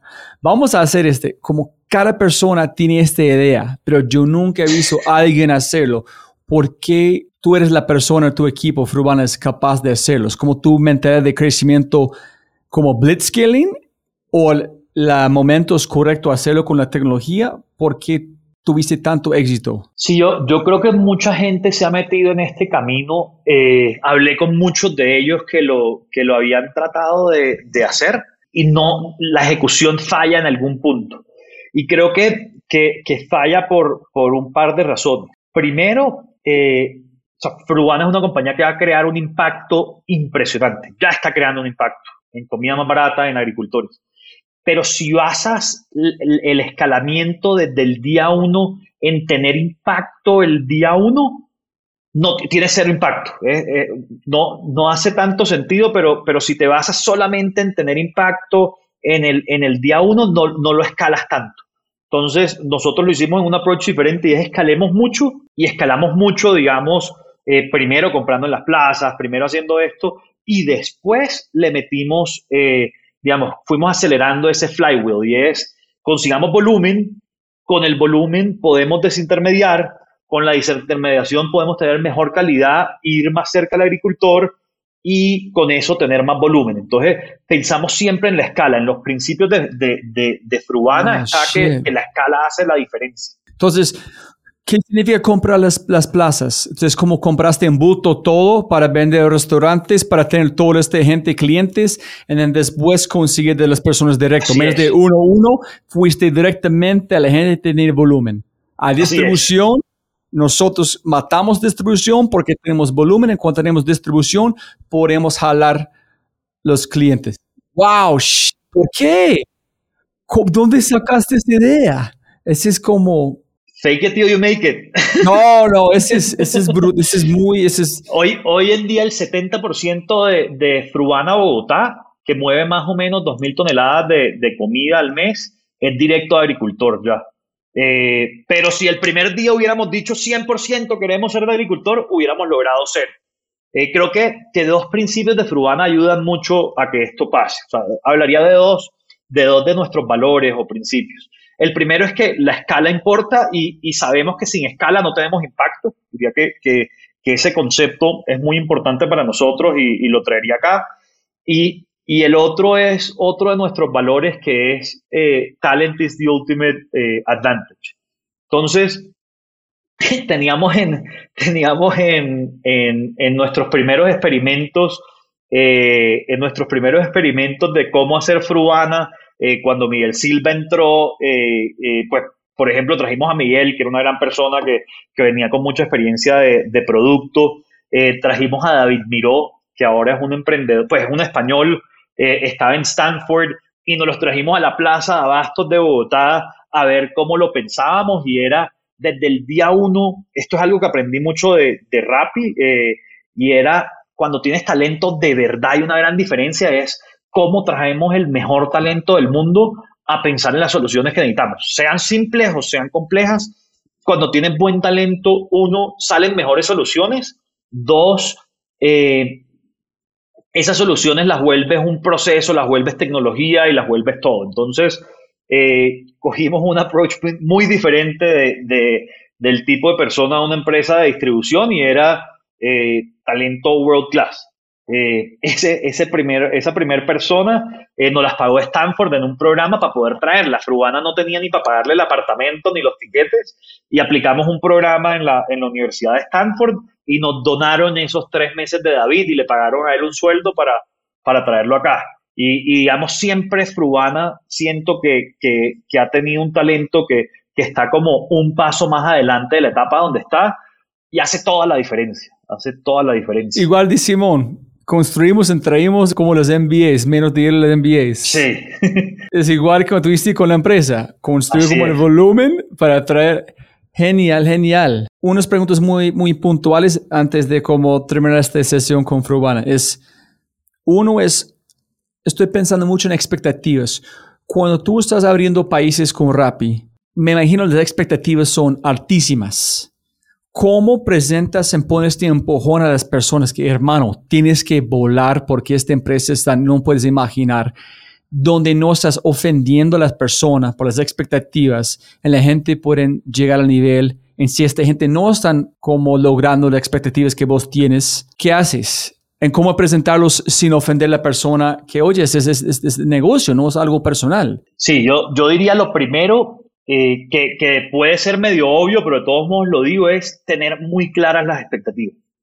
Entonces, o sea, la primera es tener muy claras las expectativas, ahorita voy más profundo, y lo segundo es no tomarse las cosas personales, eh, y la tercera es, eh, es como líder, meterse a ayudar la pata que menos crece. Ahorita te, te explico un poquito cómo es eso. Entonces, la primera, dejar claras las expectativas cuando iba a lanzar una ciudad, tenía un archivo semana a semana de cómo debíamos crecer eh, en, los casos de, de, las dos compañías. Es muy parecido, pero, pero un archivo semana a semana de cuántos usuarios vamos a tener, cuántos nuevos, cuántos churn, eh, cuánto puede ser la tasa de error, cuántos, cuántos sellers tienes que tener, cuántos, digamos, tener eso muy claro y tenerlo semana a semana.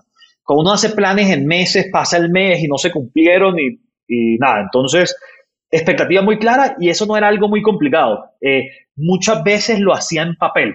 Miguel Medina, otro emprendedor que, salió de Rappi, eh, eh, teníamos un, un pedazo de papel en la, en la ventana de la oficina de Buenos Aires y literal a mano llenábamos esos indicadores a mano.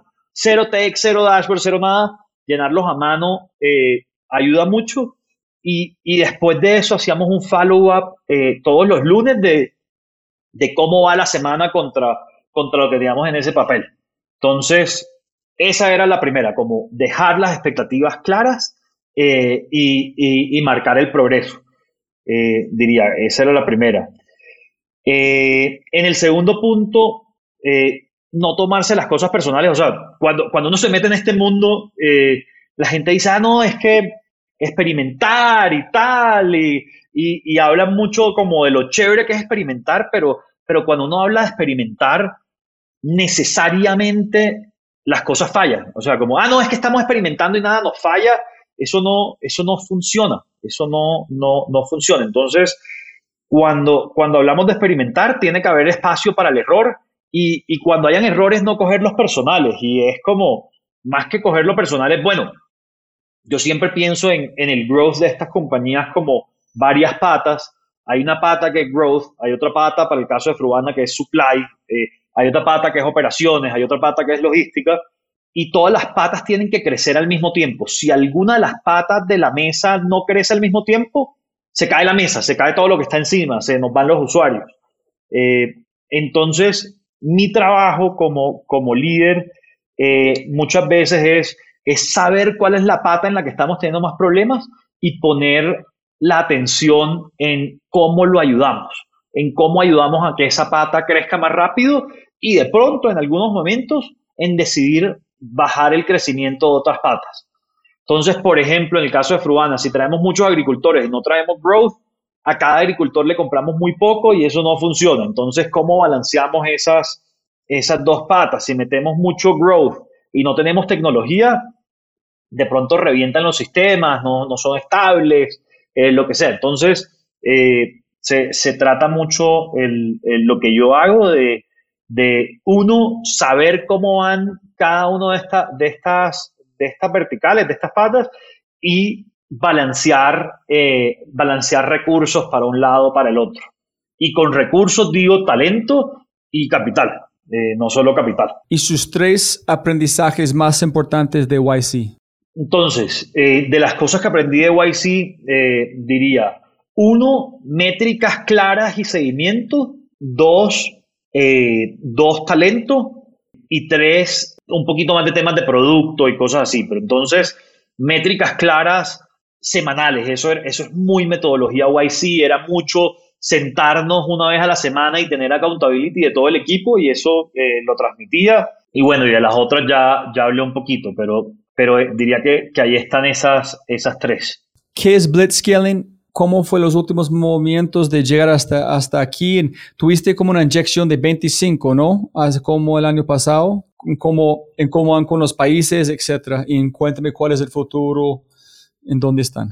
Sí, entonces, Robbie, eh, la, primera, la historia de Frugana la, la, puedo partir un poquito en dos, como pre-COVID y post-COVID. De todas las compañías uno pudiera hablar así, pero, pero diría nosotros nos, nos, nos, nos o sea, pues fuimos afectados por, por COVID.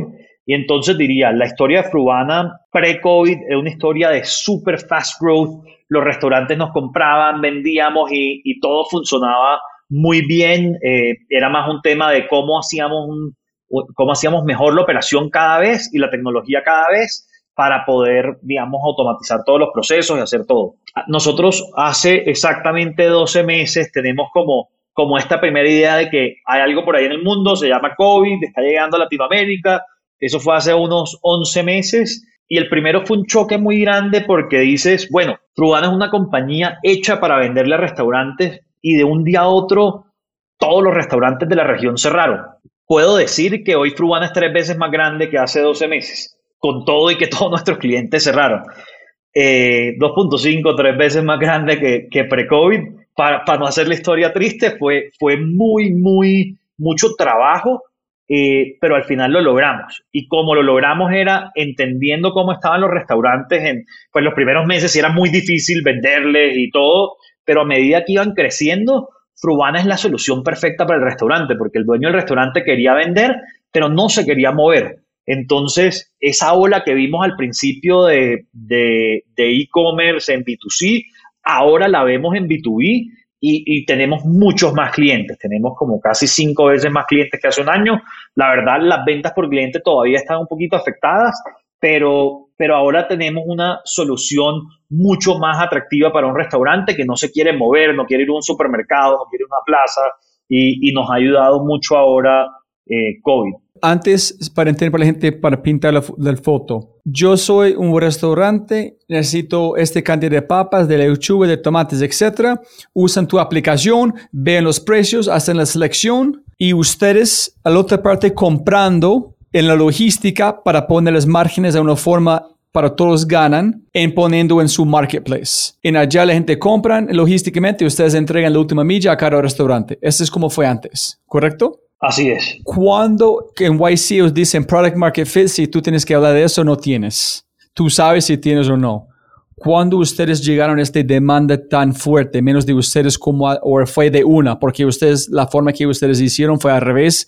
Entonces, de una tuviste product market fit, o como cuando ustedes sabían. Yo, yo diría que, que, o sea, tratando de, de, de todos modos, eh, como, como no decirlo tan bold, eh, como, como Frubana es muy inevitable para el dueño del restaurante. Si piensas en la vida de un restaurantero, que le toca hablar con 10 proveedores, ir, negociar precios y todo se lo solucionas en una aplicación y coge las cosas y le llegan a tiempo, Frubana es muy, o sea, es muy inevitable que, que salten a hacerlo. Está más en la cancha de nosotros entregar bien y tener buenos precios y tener todo lo otro, pero, pero creo que en este caso eh, el, product market fit fue, fue muy inmediato. Los restaurantes que lo probaban se quedaban con nosotros hasta que nosotros hiciéramos un error y un día le mandamos unas manzanas verdes cuando eran unas manzanas rojas y, y ahí ya no querían más afruana, pero, pero diría que, que lo que hacemos, eh, sin, sin sonar como demasiado bold, lo que hacemos es inevitable.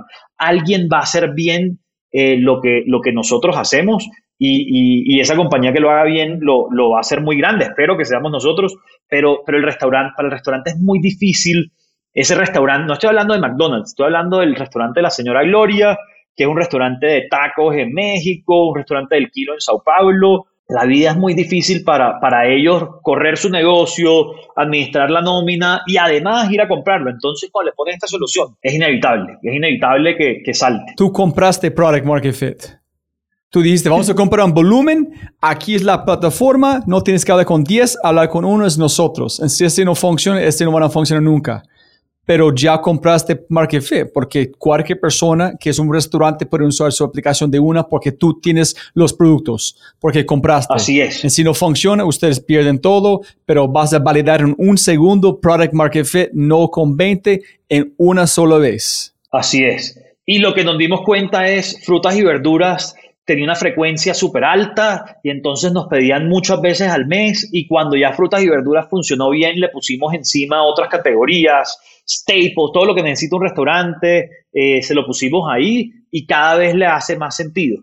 Eh, entonces, eh, sí. Fucking crazy. Como esos fueron los. Es, balls, man. No para la gente escuchando que suene como malo o machista, pero hijo de madre, ser vamos para invertir, comprar market fit. Y miren, yo sabes que es el problema, aquí es. Y ya. Y bueno, y lo otro que sí no podías hacer, o sea, que de pronto podías hacer en el 2014, 2015, 2016, era hacer todo esto y no tener buenos unit economics. Eh, porque porque a las, habían algunas compañías en el mercado que, que compraban Program Market Fit y tenían un burning inmenso y unos unit economics súper malos. Lo que, lo que siempre pensamos nosotros es hasta dónde podemos ir que haga sentido en el futuro, o sea, que haga sentido cuando ya estemos comprando directo al agricultor. Y fue así como muy rápido llegamos ya, eh, digamos, las ciudades más maduras a, a un punto de, de unit economics neutro y balancear esos dos lados. Entonces, product market fit a un precio que, que, haga sentido, que te dé buenos económicos. Entonces tú hiciste, es, es, es muy lindo como tu historia, eh, Fancho, es como arrancaste como un startup y then volviste a una consultoría, en, o como McKinsey, dice, ok, tenemos product market fit, tenemos que bajar costos, bajar costos, mejor logística, mejor este, para pulir hasta que tenemos la unit economics. Prepare no, y then allá pulir todo hasta que eso es una máquina. Esto, esto lo, lo yo, yo, admiro un montón lo que hicieron en Amazon en Estados Unidos, o sea, lo, lo admiro muchísimo. Y, Amazon montó eh, un catálogo de, de una categoría que, que, ellos lo decidieron como libros y después lo volvieron más eficiente y después más volumen, más eficiente, todo esto en B2C en Estados Unidos. Fruana está montando esos railways para el B2B e-commerce en Latinoamérica eh, primero restaurantes y puede que en el futuro a otro, a otro tipo de cliente, pero, pero estamos montando esos railways, creando esa base de usuarios, dándole más catálogo, luego más eficiencia y creo que siguiendo mucho ese, ese mismo playbook que aprendí de, leer sobre ellos, de ver videitos, de, de, alguna manera de tratar de, de, sacar conocimiento de este tipo de compañía. Brutal, brutal. Como alguien soñando de libros, en vos soñando de, de papas y limones. Entonces, yo no entiendo entonces, para terminar, cómo llegaste después de cualquier restaurante cerrado no puede funcionar de demanda para bajar hasta cero, ¿cómo creciste a este triple? O cómo, ¿Cuántas veces dijiste? ¿Tres veces más? En restaurantes crecimos como cinco veces desde antes de COVID hasta ahora. Pero ¿cómo si los restaurantes no están operando? ¿Dónde va la demanda? Lo primero es, en Latinoamérica hay 1.5 millones de restaurantes. El, número de restaurantes es gigante, es una industria que vende como 300 billones al año, es una industria muy grande. Eh, y, un tercio, el 40% de eso es, son los costos. Entonces, digamos, la base que atacamos es muy grande y nosotros somos muy chiquiticos. Si nosotros tuviéramos una ciudad completa, seguramente las ventas hubieran bajado a la mitad, pero es que nosotros somos un spec en, en el mar eh, y, todavía somos muy chiquiticos. Entonces, así las ventas de estos restaurantes eh, hayan menos y estén cerrados, hay un montón de espacio para crecer. Estábamos solo en una categoría en ese momento antes de COVID, que era frutas y verduras, y ahora crecimos a cuatro categorías. Eh, ahora tenemos proteínas, tenemos staples, tenemos eh, como, como consumer, como packed goods. entonces, diría, estábamos en algo muy chiquito y cuando eres muy chiquito, crecer es mucho más fácil que cuando ya tienes el 100% de una ciudad, si se te va a la mitad de la base de usuarios, sí decreces, pero, pero lo, que, lo que movemos nosotros es muy pequeño todavía con el mercado. Entonces, tenemos la oportunidad de crecer muchas veces hasta en este mercado que está un poquito afectado. Obviamente, pues por, queremos que, que, todo le vaya mejor a los, a los restaurantes ahora, pero los primeros tres meses fueron muy duros, o sea, sentíamos todos los headwinds de, de todo COVID en contra, pero lo que estamos viendo ahora eh, son varias cosas, como penetración de e-commerce en hogares, dos, el restaurante no se quiere mover del sitio y tres, quieren los mejores precios, quieren reducir las transacciones y todo esto. Entonces, ¿qué, ¿qué, nos está ayudando mucho ahora? Todos estos dueños de restaurante en su casa aprendieron a pedir por Rappi, por Merkeo, por Corners o por Justo, entonces ya no es nuevo para ellos el e-commerce. Y esa ola de e-commerce B2C ahora la aplican en su, en su restaurante. Entonces ese, ese es muy a favor. Fuck, crazy. Sí, entonces la, la primera era eh, cómo, cómo, comprar. Eh, la segunda, eh, no quieren salir. O sea, el dueño del restaurante no necesariamente quiere estar dando vueltas por la ciudad porque ya se acostumbró a pedir cosas desde un solo lugar y eso nos beneficia mucho a nosotros. No, ya no tienen, imagínate, nosotros reemplazamos, o sea, Fruana puede, con Fruana puede comprar las frutas, las verduras, los empaques, eh, el pollo, la carne, ya, ya tenemos muchas categorías y todas esas le representaban ir a un sitio, ir a un mayorista, eh, ir a un supermercado. Acá le consolidamos mucho, entonces eso le ayuda y la tercera, sí, como, como toda esta conveniencia de, no tener que hacer tantas transacciones, de, consolidar todo en, en, un solo sitio. Entonces, ¿ustedes son B2B? ¿Estos clasifican este restaurante pequeño como B o es más como B2 Tiny B? B2 Tiny B, sí. Me, me, a mí me gusta esa definición porque, me, porque acá, acá se mueven cosas diferentes. Es B2B, pero tengo un millón y medio de, de clientes posibles. Eh, en ningún B2B hay un millón y medio de clientes posibles. B2B usualmente es como talentos, es como B2 small B. Pero si, si tú ves Latinoamérica, o sea, la gente que conoce la región, la región es una región hecha por comercios pequeños, es hecha por, por tiendas. Un dato curioso, en, en Estados Unidos más o menos el 60% de las puertas de restaurantes son chain, o sea, dicen Subway, McDonald's y, y algo así, el, el 50, 60 en Latinoamérica solo el 14. El resto, el 86, 87 de Latinoamérica son independent Lyon, son restaurantes que los, que los hace la familia, que, que los operan. Eh, en la puerta es la casa sí, también. de pronto en un lugar de la casa, un corrientazo, el plato cuesta 2, 3 dólares. Este restaurante no tiene un departamento de procurement y el costo para servirlo desde, desde una compañía eh, grande es muy alto para el tamaño del cliente. Entonces, solo con tecnología puedes llegarle a este cliente. Pero entonces, ¿cuál es la visión de Frubana de aquí a los próximos cinco años? Eh, hay un millón y medio de restaurantes en la región. Hoy en día estamos en, menos, de, sí, como en el 1% de ellos, más o menos. Eh, yo, yo creo que podemos ejecutar muy bien, podemos seguir ejecutando como, como lo venimos haciendo y llegar a 200 mil, 300 mil restaurantes en los próximos 24 o 36 meses. Va a requerir mucho trabajo, pero si hicimos 5X el, el año de COVID, vamos a poder hacer mucho más los años después. Entonces, lo primero es crear esa, esa base de restaurantes que les solucionamos todo el, todo el procurement, todo lo que tienen que comprar, todos sus supplies o, o muchos de ellos, y después ayudarlos con, con, dos o tres cosas muy sencillas en las que, en las que creemos que necesitan ayuda. La primera, eh, como, como pagos electrónicos y capital de trabajo eh, en Financial Services. La segunda, en, en SaaS, como en, en, software que necesitan. Y la tercera, diría que es en Marketplace, para que otra gente, para poder comprar y, descubrir otros productos ahí. Entonces, ¿qué, qué quiere hacer Fruana en 24 o en 36 meses? Que, cada restaurante tenga una, un datáfono, una maquinilla, como se dice en portugués, una terminal y bancarizarlos. Muchos de estos restaurantes que nosotros atendemos no están bancarizados, entonces ayudarlos con ese sistema de pago que, los va a meter en, en la bancarización 100% y cuando ya están bancarizados, se quitan el problema de, working capital, porque, porque usualmente tienen que poner su propio capital para hacerlo. Acá pudiéramos traer un aliado que, pues, basado en el riesgo que tiene por, eh, por, el, por el número de transacciones, de cómo van las ventas, eh, ese aliado de Fruana puede ofrecerle capital a, a, precios de mercado formal y no a precios de mercado informal. Entonces, y como, como esa es una, una gran meta que tenemos ahí en, en 24, 36 meses. La segunda es crear software para ellos. El, el software para el restaurante de la señora Gloria eh, en, en Kennedy, en Bogotá o en Iztapalapa, en México, no, no es un toast con 80 mil funciones y nada. Es algo muy sencillo donde puede poner tres platos y tal, y nosotros podemos darle ese, ese valor agregado de ese, de ese post. Eh, es como un open table sí, en un sentido, pero, pero, nadie van a reservar. Pero para el restaurante latino básico, o sea, como que sí. es un restaurante de 10 mesas. ¿Cuánto venden en jueves? ¿Cuánto venden viernes? ¿Quién compra más chicharrón? ¿Quién van a comprar más del como...?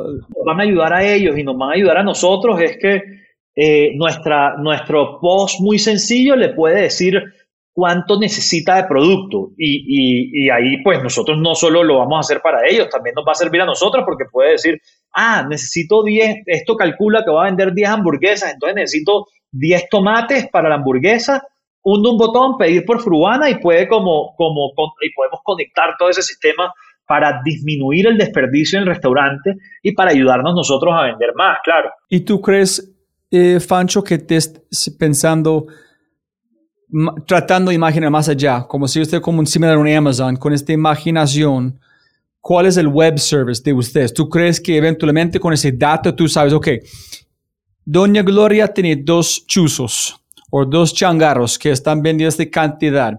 Sabemos que Don Víctor van a vender o no están bien en esta persona también. Vamos a comprar estos tres espacios en Doña Gloria, expandir su, como, su imperio en crecer. Ustedes van a convertir una empresa de real estate. ¿Cuál es este como más allá? No lo veo como, como real estate, lo veo de otra manera. Lo veo como construir los railways, construir la infraestructura para venderle a estos restaurantes y a estos otros pequeños comercios de la región. Te pongo un ejemplo. Si, si Robbie hoy trae una marca nueva de quesos, es muy difícil para Robbie eh, venderle a 100 restaurantes quesos. Y, no lo va a poder hacer en el primer día porque le toca vender una, montar una aplicación solo para vender queso y montar esto. Pero imagínate el mundo en el que Robbie crea la nueva marca de, de quesos y jamones y Fruana le dice, oye, montate nuestro e-commerce eh, vas a estar ahí en la página. Eh, nosotros vamos a tener una comisión por cada cosa que vendas, obviamente, como que no, no va a ser gratis, pero yo le voy a mostrar tu queso y tu jamón específicamente a los 50 mil restaurantes con categoría pizza que tienes. Y entonces te solucionamos primero todo el problema de la demanda. Y después Robbie va a decir, uy, me llegaron muchos pedidos y el primer día no pude entregar muchos pedidos porque, porque es difícil. Es difícil crear digamos, todo, todo este, todos estos sistemas para, para poder entregar a tiempo in full. Y entonces te decimos, bueno, también está este servicio que se llama Fulfilled by Fruana, así como Amazon tiene Fulfilled by Amazon, y, listo, y te lo entregamos y ya Robbie le está vendiendo, tiene 50 mil clientes para venderle pizzería, para venderle productos de pizzería. Entonces es, es, es montar esa, esa, esos railways, esas vías por donde va el comercio a este segmento que nadie está atendiendo bien. Este segmento está tan mal atendido que tiene que, que caminar, ir a, una, a unas plazas, a unos supermercados y tal, en vez de hundir tres botones y que las cosas les lleguen a tiempo. Si yo necesito un horno Brickwood Cooking Stove para pizzas, compra con ustedes. Sí. Alguien está vendiendo, aquí es usado, aquí es nuevo, distribuidores están usando nuestra plataforma para vender. Y de pronto en ese caso no sería fulfilled by Fruana porque son ítems de baja rotación y todo, pero, pero, pero tienen el discovery ahí y después haces, haces dropshipping. Eh, eh, creo que si, si servimos bien en unas categorías core a este segmento, a los restaurantes, esas categorías core son frutas y verduras, son proteínas, es lo que ellos consumen elementos de limpieza que consumen el día a día. Una vez los sirves bien ahí, creas la frecuencia y cuando tienes ese mindshare de, del dueño del restaurante en, en la aplicación, después todo lo otro lo podemos montar ahí y dar beneficios a, a todo el mundo como pasticas, arroz, caen en este como o no, o no tanto? Porque está pensando como ustedes ofrecen servicios para Nutresa, para distribución más rápida a todos los restaurantes posibles, o ese es algo más allá? Sí, eh, algunas marcas de, de, Nutresa creo que ya están montadas, o sea, ya, ya están en el catálogo y las vendemos eh, a los restaurantes. Wow, ok. Okay, wow. En esta visión de Rails, cuando arrancaste con solamente el problema con costo de limones, en, en llegaste a la imaginación de Rails o la Railway siempre están en su mente? Yo creo que uno va como ejecutando y haciendo, siempre tengo un plan mental y escrito de lo que vamos a hacer los próximos 12, 24 meses y a medida que hablas con la gente, a mí me gusta salir mucho, visitar restaurantes, como a medida que ves los paints de ellos, dices, uy, pongamos esto encima, uy, pongamos esto encima. Y, después lo que creas es ese ecosistema, ese super app que le soluciona todos los problemas, todos los, todos los pains a, a tu cliente. Entonces nos toca pensar mucho en el cliente, ese cliente siendo eh, el dueño del restaurante, por otro lado el agricultor, eh, y es a ese cliente restaurante qué le hace falta. Entonces, primero era un pain frutas y verduras, después las otras categorías, después te das cuenta cuando los visitas que no tienen cómo recibir pagos electrónicos y entonces la demanda se les va a las cadenas por eso y ves que no tienen working capital porque porque los bancos no los conocen y mucho de, no, no, hay un secreto, simplemente hay que escuchar, estar atento a lo que te dicen esos clientes, lo que te dicen eh, otra gente, e ir anotando ideas y cuando uno se está bañando el fin de semana como organizarlas un poquito y después volverla a una visión y después comunicarla y compartirla porque, porque la verdad no creo mucho que esto me lo, me lo dijo mi papá hace mucho tiempo eh, y me decía, la idea es el 5%, la ejecución es el 95%, entonces no me importa como compartir mucho estas ideas porque, porque creemos que la ejecución es el 95% y vamos a hacer el mayor trabajo posible que podamos para ejecutar bien. Y si no lo logramos, no es porque nos robaron la idea, es porque no lo ejecutamos bien. Crazy, crazy, crazy, crazy. Una locura. Entonces, en dos años también, ¿no? Hasta ahora llevamos, diría que un año y medio y una pandemia, más o menos. sí. Entonces, un año y medio y, combustible de cohete. Sí. Listo. Y la, y la última pregunta, para, en, terminamos con los pequeños. ¿Qué es Blitzscaling y cómo hiciste? Y then llegamos a las últimas preguntas. Sí, para mí, para mí Blitzscaling es, es darse cuenta que que tu negocio a escala va a funcionar bien. O sea, primero tienes que saber eso, como este negocio a escala honestamente sabes que puede funcionar bien y después esto, hacer todo lo necesario para llegar a esa escala en el menor tiempo posible.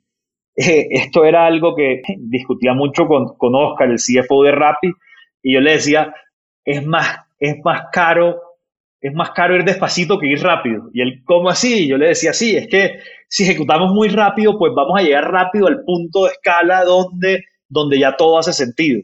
Eh, lo mismo lo, lo, lo, hablamos acá en, en Frubana y es, eh, hay una escala donde eres eficiente, hay una escala a donde no eres eficiente, entonces, ¿cómo haces todo lo posible para llegar rápido a esa escala? ¿Y qué es todo lo posible? Es la visión es comprar directo a agricultor, pero el primer día no tienes que cumplirlo. El primer día compremos en, compremos en mayoristas, compremos en intermediarios y vamos acortando la cadena y vamos acortando la cadena. Eh, y, el primer día la logística no funciona con toda la tecnología del mundo, pero hagamos ruteo de X o Y manera y lleguemos más rápido. Entonces, para mí Blitzscaling es eso, es poner el ojo en cuál es la escala a la que eres eficiente, darle muy duro todos los días para llegar rápido a esa, a esa escala. En este CFO, Oscar me dijo, hermano, Uber, WeWork, ponle cuidado, hermano, estamos quemando plata. ¿Cuándo van a ser como afuera de rojo? Dice, no, están allá, pero si no vas a ver rápido es más costoso. En esa, digamos que, digamos que, que tenía una muy buena relación con él y, lo convencía. Ay, eso es genial, genial. Listo, hermano. Las, las últimas ah, preguntas. Ya dijiste el mejor consejo de su papá. Cuénteme cuál es el peor consejo por alguien que, que intentó a partir contigo o su equipo que fue 100% incorrecto o nadie han intentado decir que ah, no puedes, ese no es un buen negocio, ese es Colombia, ¿cómo escalar? No, no me acuerdo de la persona, o sea, de una persona diciéndomelo. O sea, creo que como ten cuidado, va muy rápido, ese, ese consejo, ese típico consejo, pues es de muy buena fe, pero creo a veces que hay más riesgo en, ir despacio que, necesariamente en, ir rápido, porque, porque si vas despacio, eh, puede que no logres esa escala que hablábamos ahorita rápido y, y tengas razón, o sea, como creo que si, si, si tú trust demasiado, ten cuidado porque puede que no lo logres, seguramente no lo vas a lograr. Eh, a veces hay un poquito, este, este es uno de los, de los valores de, de la empresa de antes, de Rappi, de donde trabajaba antes, y era eh, We Deliver Magic and Magic Only Happens When You Jump Off a Cliff. Eh, y, me encantaba ese valor porque era como entregamos magia y la, el valor número 4 o 5, sí, por ahí, por ahí está muy metido en la, en la cultura. A mí, me, a mí me gusta mucho hablar. ¿En esa parte fruana también? Eh, en Fruana exactamente no está. creo que somos B2B, eso nos hace un poquito diferentes.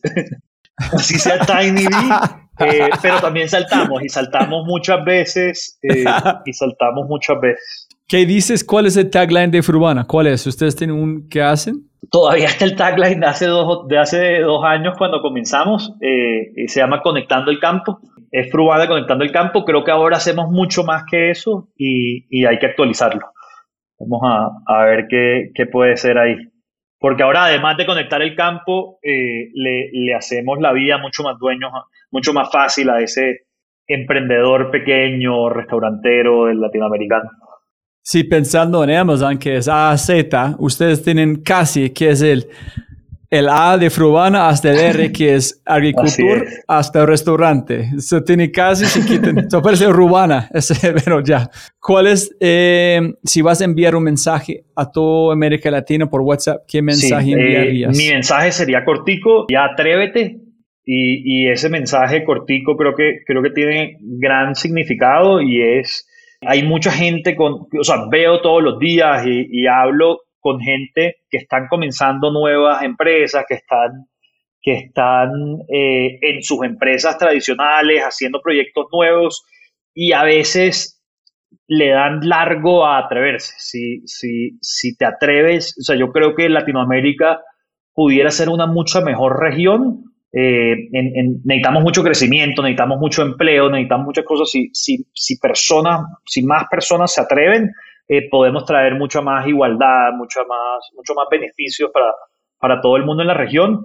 Pero tenemos, tenemos y, y yo tenía, a mí, a mí haber trabajado en, en un par de sitios me, me, quitó un poquito ese miedo, pero, pero si te atreves, el, el downside no es tan malo como, como si te va mal. Eh, uno siempre puede, pues la situación de cada uno es, es, diferente, pero uno siempre puede como, como buscar otro trabajo, buscar otra cosa si no te atreves, seguro que no lo vas a lograr. ¿Tú no crees que ese es más proponer ideas? Como me encanta que tú, tú arrancaste todo como ideas para tu papá. Es como llegaste a Rappi, es como llegaste a Jazz, como llegaste a Fruana. Dijiste a Andrés, hey man, ¿qué pasa con esta idea? ¿Qué piensas? Aquí es la plata. Su papá, listo, aquí es el Excel. McKinsey, listo, aquí es trabajo. proponerse, se lanza, o sea, como, como, como atreverse, o sea, como yo, yo de cierta manera eh, eh, en la universidad siento que pude haber hecho muchas más cosas si me atrevía a proponer cosas así y tal. Creo que también uno lo tiene que ver y parte, de, y parte del trabajo de, de nosotros, y digo nosotros los que estamos en el ecosistema de emprendimiento ahora mismo eh, en Latinoamérica, es como, como contar esa historia, contar que es posible, contar que, que es un poquito menos difícil de lo que parece y que si te va mal, sin hacer ninguna falta de ética y ninguna falta de esfuerzo. Si te va mal, no pasa nada. Te va mal porque hace una falta de ética, no, no se perdona. Pero, pero si te va mal porque, porque no funcionó, puedo mirar a la cara a los inversionistas, los que confiaron en mí, decir, hice todo lo que pude y no funcionó y voy a move on y, y, conozco muchos emprendedores que han hecho eso y después los mismos inversionistas vuelven a creerles y vuelven a hacerlo. Entonces, no hace falta de ética, no hace falta de esfuerzo, de resto, atreverse a todo. Fancho, ¿tú quieres mencionar, dejar un mensaje lento escuchando a alguien, algo que olvidamos? Tengo miles más preguntas con que han hecho, pero mi mente está casi de explotar. Como tú quieres dejar un mensaje antes de terminamos o algo que quieres mencionar antes de terminamos. Eh, más que todo agradecer, agradecer a, lo, a las generaciones antes eh, de, de, la que estoy ahora de, de emprendedores de, de la región que cada vez antes, o sea, cada, cada, paso, cada generación anterior era, era más difícil. Los primeros que se atrevieron hace 20 años y después hace 10 años y después hace 5 años hicieron posible que, que yo me atreviera eh, ahora, digamos, a, a lanzarnos a, a, hacer este emprendimiento. Entonces creo que, que, la palabra es como agradecimiento a todos los que venían atrás, eh, que, que abrieron el camino para, para el emprendimiento de tecnología en la región. Súper, Fancho, siempre ganas plata, no más tiempo. Genial por ese espacio. Gracias por contarnos su historia. Como asombroso. Muchísimas gracias a ti, Robbie. Muchas gracias, hermano. Jóvenes amigos míos, no olvides, no olvides si este podcast te parece increíble, debes inscribirte a The Corbett Show, una biblioteca de audio para emprendedores. Un nuevo audio diario directamente a tu WhatsApp thefryshow.com forward slash Corbus, C-O-R-B-U-S, Corbus. Y más importante, si quieres acceder a los links del podcast y quieres mandarle un mensaje a Fancho, ingresa a thefryshow.com, al episodio de Fancho, da clic en alguno, de los links de sus redes sociales y envíale un mensaje, pregunta o agradecimiento. Y obviamente, si quieres más cosas alucinantes, El Conejo Blanco, 5 minutos para leer y toda una vida para comprender en thefryshow.com. Gracias, hasta el próximo episodio. Chau, chau, chau, chau.